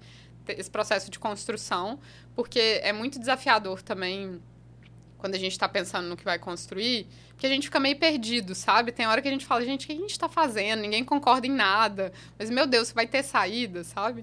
E aí eu tenho uma grande amiga que era da Votorantim, que ela falava, confia no processo. Assim. e é bem isso, confia no processo. Uma hora dá certo, mas do, quando você está vivendo, assim, você acha que não vai ter luz do fim do túnel. E nesse caso teve, assim. Mas em outros casos, eu acho muito legal até impacto inesperado, assim, de algo que a gente constrói, sabe? Recentemente a gente lançou uma feature, né, para suprir um determinado objetivo e agora ela tem é, super um potencial mais voltado para rentabilidade, sabe? Que eu não tava, eu sabia que era possível, mas a gente, eu não tava acreditando que ia ser como foi, sabe? E também foi bem legal, assim, ver esse resultado e pensar como evoluir e tal. Alice, e aí, tipo, relacionada a essa pergunta do, do Paulinho, um beijo aí para Paulinho também. É... Existe também aquele apego ao produto? Você tem aquele amorzinho, pô, esse negócio aqui vai morrer, ou então, tipo, vou, vou ter que passar a fazer o, o processo de passagem de, sei lá, o handoff, né, que a uhum. gente costuma falar. Fazer a passagem da liderança para outra pessoa, para outro gerente. Você sente isso? Isso rolou muito naquele primeiro produto que eu comentei de People Analytics, sabe? Eu acho que como foi um negócio que começou quando eu tava no RH, de uma ideia nada a ver, sabe? Eu era amiga desse cientista de dados, assim, né? a gente nem era um projeto, assim, da área, a gente meio que fez acontecer. Eu fui me apegando no negócio, sabe? E ao longo do processo eu ficava, gente, será que eu realmente tô é, fazendo coisa que faz sentido ou eu tô enviesando tudo que eu tô fazendo, sabe? Porque eu quero que dê certo, assim. Então era uma coisa que eu me questionava muito. E até hoje eu não sei, sabe, se eu tava enviesada ou se tava fazendo sentido, assim. Por isso que é ideal nesse tipo de coisa não trabalhar sozinho, sabe? Pra você ter outras perspectivas. Nesse projeto em específico, eu tava meio sozinha ou com ele, mas que era alguém que também queria que desse certo, sabe? Então, uhum. é legal ter alguém que tá mais desapegado e que vai ter essa visão de, não, beleza, mas tá fazendo sentido? Mesmo que a gente queira que dê certo, é e às vezes é legal porque naturalmente, em função da empresa, a gente tem visões diferentes, sabe? Então hoje eu trabalho com pessoas que eh, lá no bem que a gente chama de business analytics, sabe? Eles entendem é, muito mais do, dos números, né? Uma preocupação muito mais financeira e tal. E eu vejo que as visões e prioridades às vezes são muito diferentes, assim, sabe? E é legal, porque um puxa um para um lado e o outro para o outro, sabe? E a gente consegue chegar num, num meio termo que faz sentido, mas nesse produto em específico eu tenho esse receio. Google, eu não sei se, se fiz da melhor forma, assim, porque de fato deu um apego. Total. Legal. Legal. Vamos ver se a gente tem mais uma para fechar. Paulo mandou o um beijo de volta. Vários Beijo, beijinhos. Paulo. E é isso, eu acho que a gente vai fazer a nossa famosa pergunta. Aquela velha pergunta de onde você se vê daqui, onde você se vê daqui a 10 anos. Não, brincadeira. Essa é a mais difícil de responder, né? É, essa eu não, não ia ter resposta, não. A pergunta agora é: faz terapia e yoga? Não, tá é. Beach tênis. É, beach tênis. Então, aí a gente gosta de fazer essa pergunta para o nosso público, que nosso público-alvo, que são pessoas que ainda não, talvez não tenham decidido para onde vai na carreira, gosta de, de tecnologia no geral, tem algum skill específico que deu match com você, ah, eu também gosto disso e tal. Aí a gente quer justamente perguntar assim, o que é que você indica, o que é que você falaria para essas pessoas que estão nesse estágio assim da, da vida, até algumas pré-universitárias ou sei lá, fazendo o terceiro ano, pronto para fazer ENEM e tal, e não sabe o que é que vai aplicar. Ou até quem já fez, quem já tá cursando algo ou quem diferente, já tá né? e quer mudar, é, exatamente, também, né? exatamente. O que é que você tem para essas pessoas, o que é para falar para essas pessoas para que elas consigam tomar a decisão da vida delas? Sim. Boa, essa pergunta é muito difícil. Vocês já tinham me dado a dica e eu confesso que eu não pensei, assim. Mas eu acho que, primeiro, é, é buscar referência, assim. Eu acho que é importante. De, né, quando a gente está pensando em tomar uma decisão, por mais que a gente não tenha certeza, a gente tem preferência, sabe? E é legal a gente entender, sabe? Como funciona melhor, conversar com a pessoa que está naquela posição, explorar um pouco mais quais são as saídas.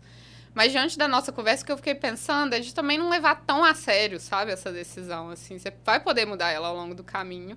É desafiador, precisa de um tanto de sorte, assim, não é que você comece beleza. Mas você acha outra saída, sabe? E também tirar um pouco desse peso é, que o trabalho tem para muita gente. Assim, o trabalho é um pedaço da nossa vida, é super relevante, a gente fica muito tempo lá. Então, o ideal é você ter um negócio legal. Mas sua vida também tem que ter outros significados, sabe? Então, pense neles também, sabe? Não deixa só pro trabalho. Pode ter foco no trabalho em alguns momentos, mas também em outros é importante você olhar para outras coisas, achar, né, prazer em outras outras faces da sua vida, assim. Porque aí o trabalho também fica mais leve, sabe? Ele não ganha esse peso todo, assim. Então, é uma decisão importante, pensa com calma, reflita, mas também saiba que vai ter caminho, assim, se você não tomar a melhor decisão de primeiro. Que legal. Nossa, muito bom. A gente agradece demais a sua presença aqui. Imagina, Alice. gente, amei. Deu, deu pra, pra ver muito bem, né? O cuidado que ela tem de tentar ser didática, né? De tentar ela já é treinada, já é treinada. a gente Eu já sabia disso, né? É, como trabalho, né? Tipo Exatamente. Isso. É por isso que a gente gosta tanto dela, né? Exatamente. Então, a gente agradece tá demais. Aqui à toa, não. Mais uma vez, Alice, a sua presença aqui. Eu tenho certeza que foi extremamente enriquecedor para o ah, pessoal. a gente espera também ter mais oportunidades para conversar, talvez até sobre outros assuntos, não sei. Tentar fazer um um matchup aí com várias áreas, né? Pra fazer uma mesa redonda, não ah, sei. boa ideia. Não, é. e vocês vão ser convidados pro Product Tank, agora aguardem. legal, legal. Olha aí. Pois é, eu também só tenho a agradecer ao você ter aceitado o convite da gente. Eu realmente acho que muita gente vai se converter agora. Não, eu queria computação, agora eu quero Os ser. produteiros aí. Sim. Ah, pode, se você descobrir. fizer computação, vai ser um ótimo caminho para você Também. virar produto, assim. Porque eu acho que você Também. vai ter facilidade com um monte de coisa que eu não tenho. A gente vai tomar decisão olhando para os números agora. Né? É, exato. Exatamente. E aí, pro pessoal de casa também, a gente quer lembrar que vai ter mais um episódio, né? Semana que vem. Exato. A gente tá é, quase certeza que vai ser também na próxima sexta-feira. Então vai ter mais um convidado da gente que a gente vai divulgar du- durante a semana. Exato. Grandes chances de ser no mesmo horário, né? É, grande chance de do tá- ser no mesmo horário, mas voltamos com tudo. Agora não vamos deixar vocês mais na mão tanto tempo. Pois é, não vai ter hiato mais não. Talvez só no São João, né? Porque Só no São João. João. É, É justo, né? é, exatamente. Aí tem que trazer Flávio José, um negócio pra É verdade. O especial trazer a São João. sanfona. Ei, Ai, verdade. boa! verdade. Não, merece. Agora vai ter que ter programação do São João.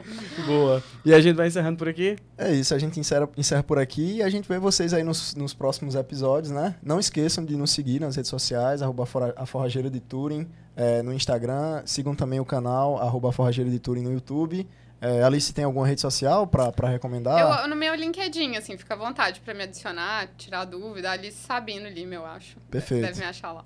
Trabalha no Nubank, então vai ser fácil de achar. É, boa. E bom final de semana a todos. Valeu, um Valeu. abraço. Valeu.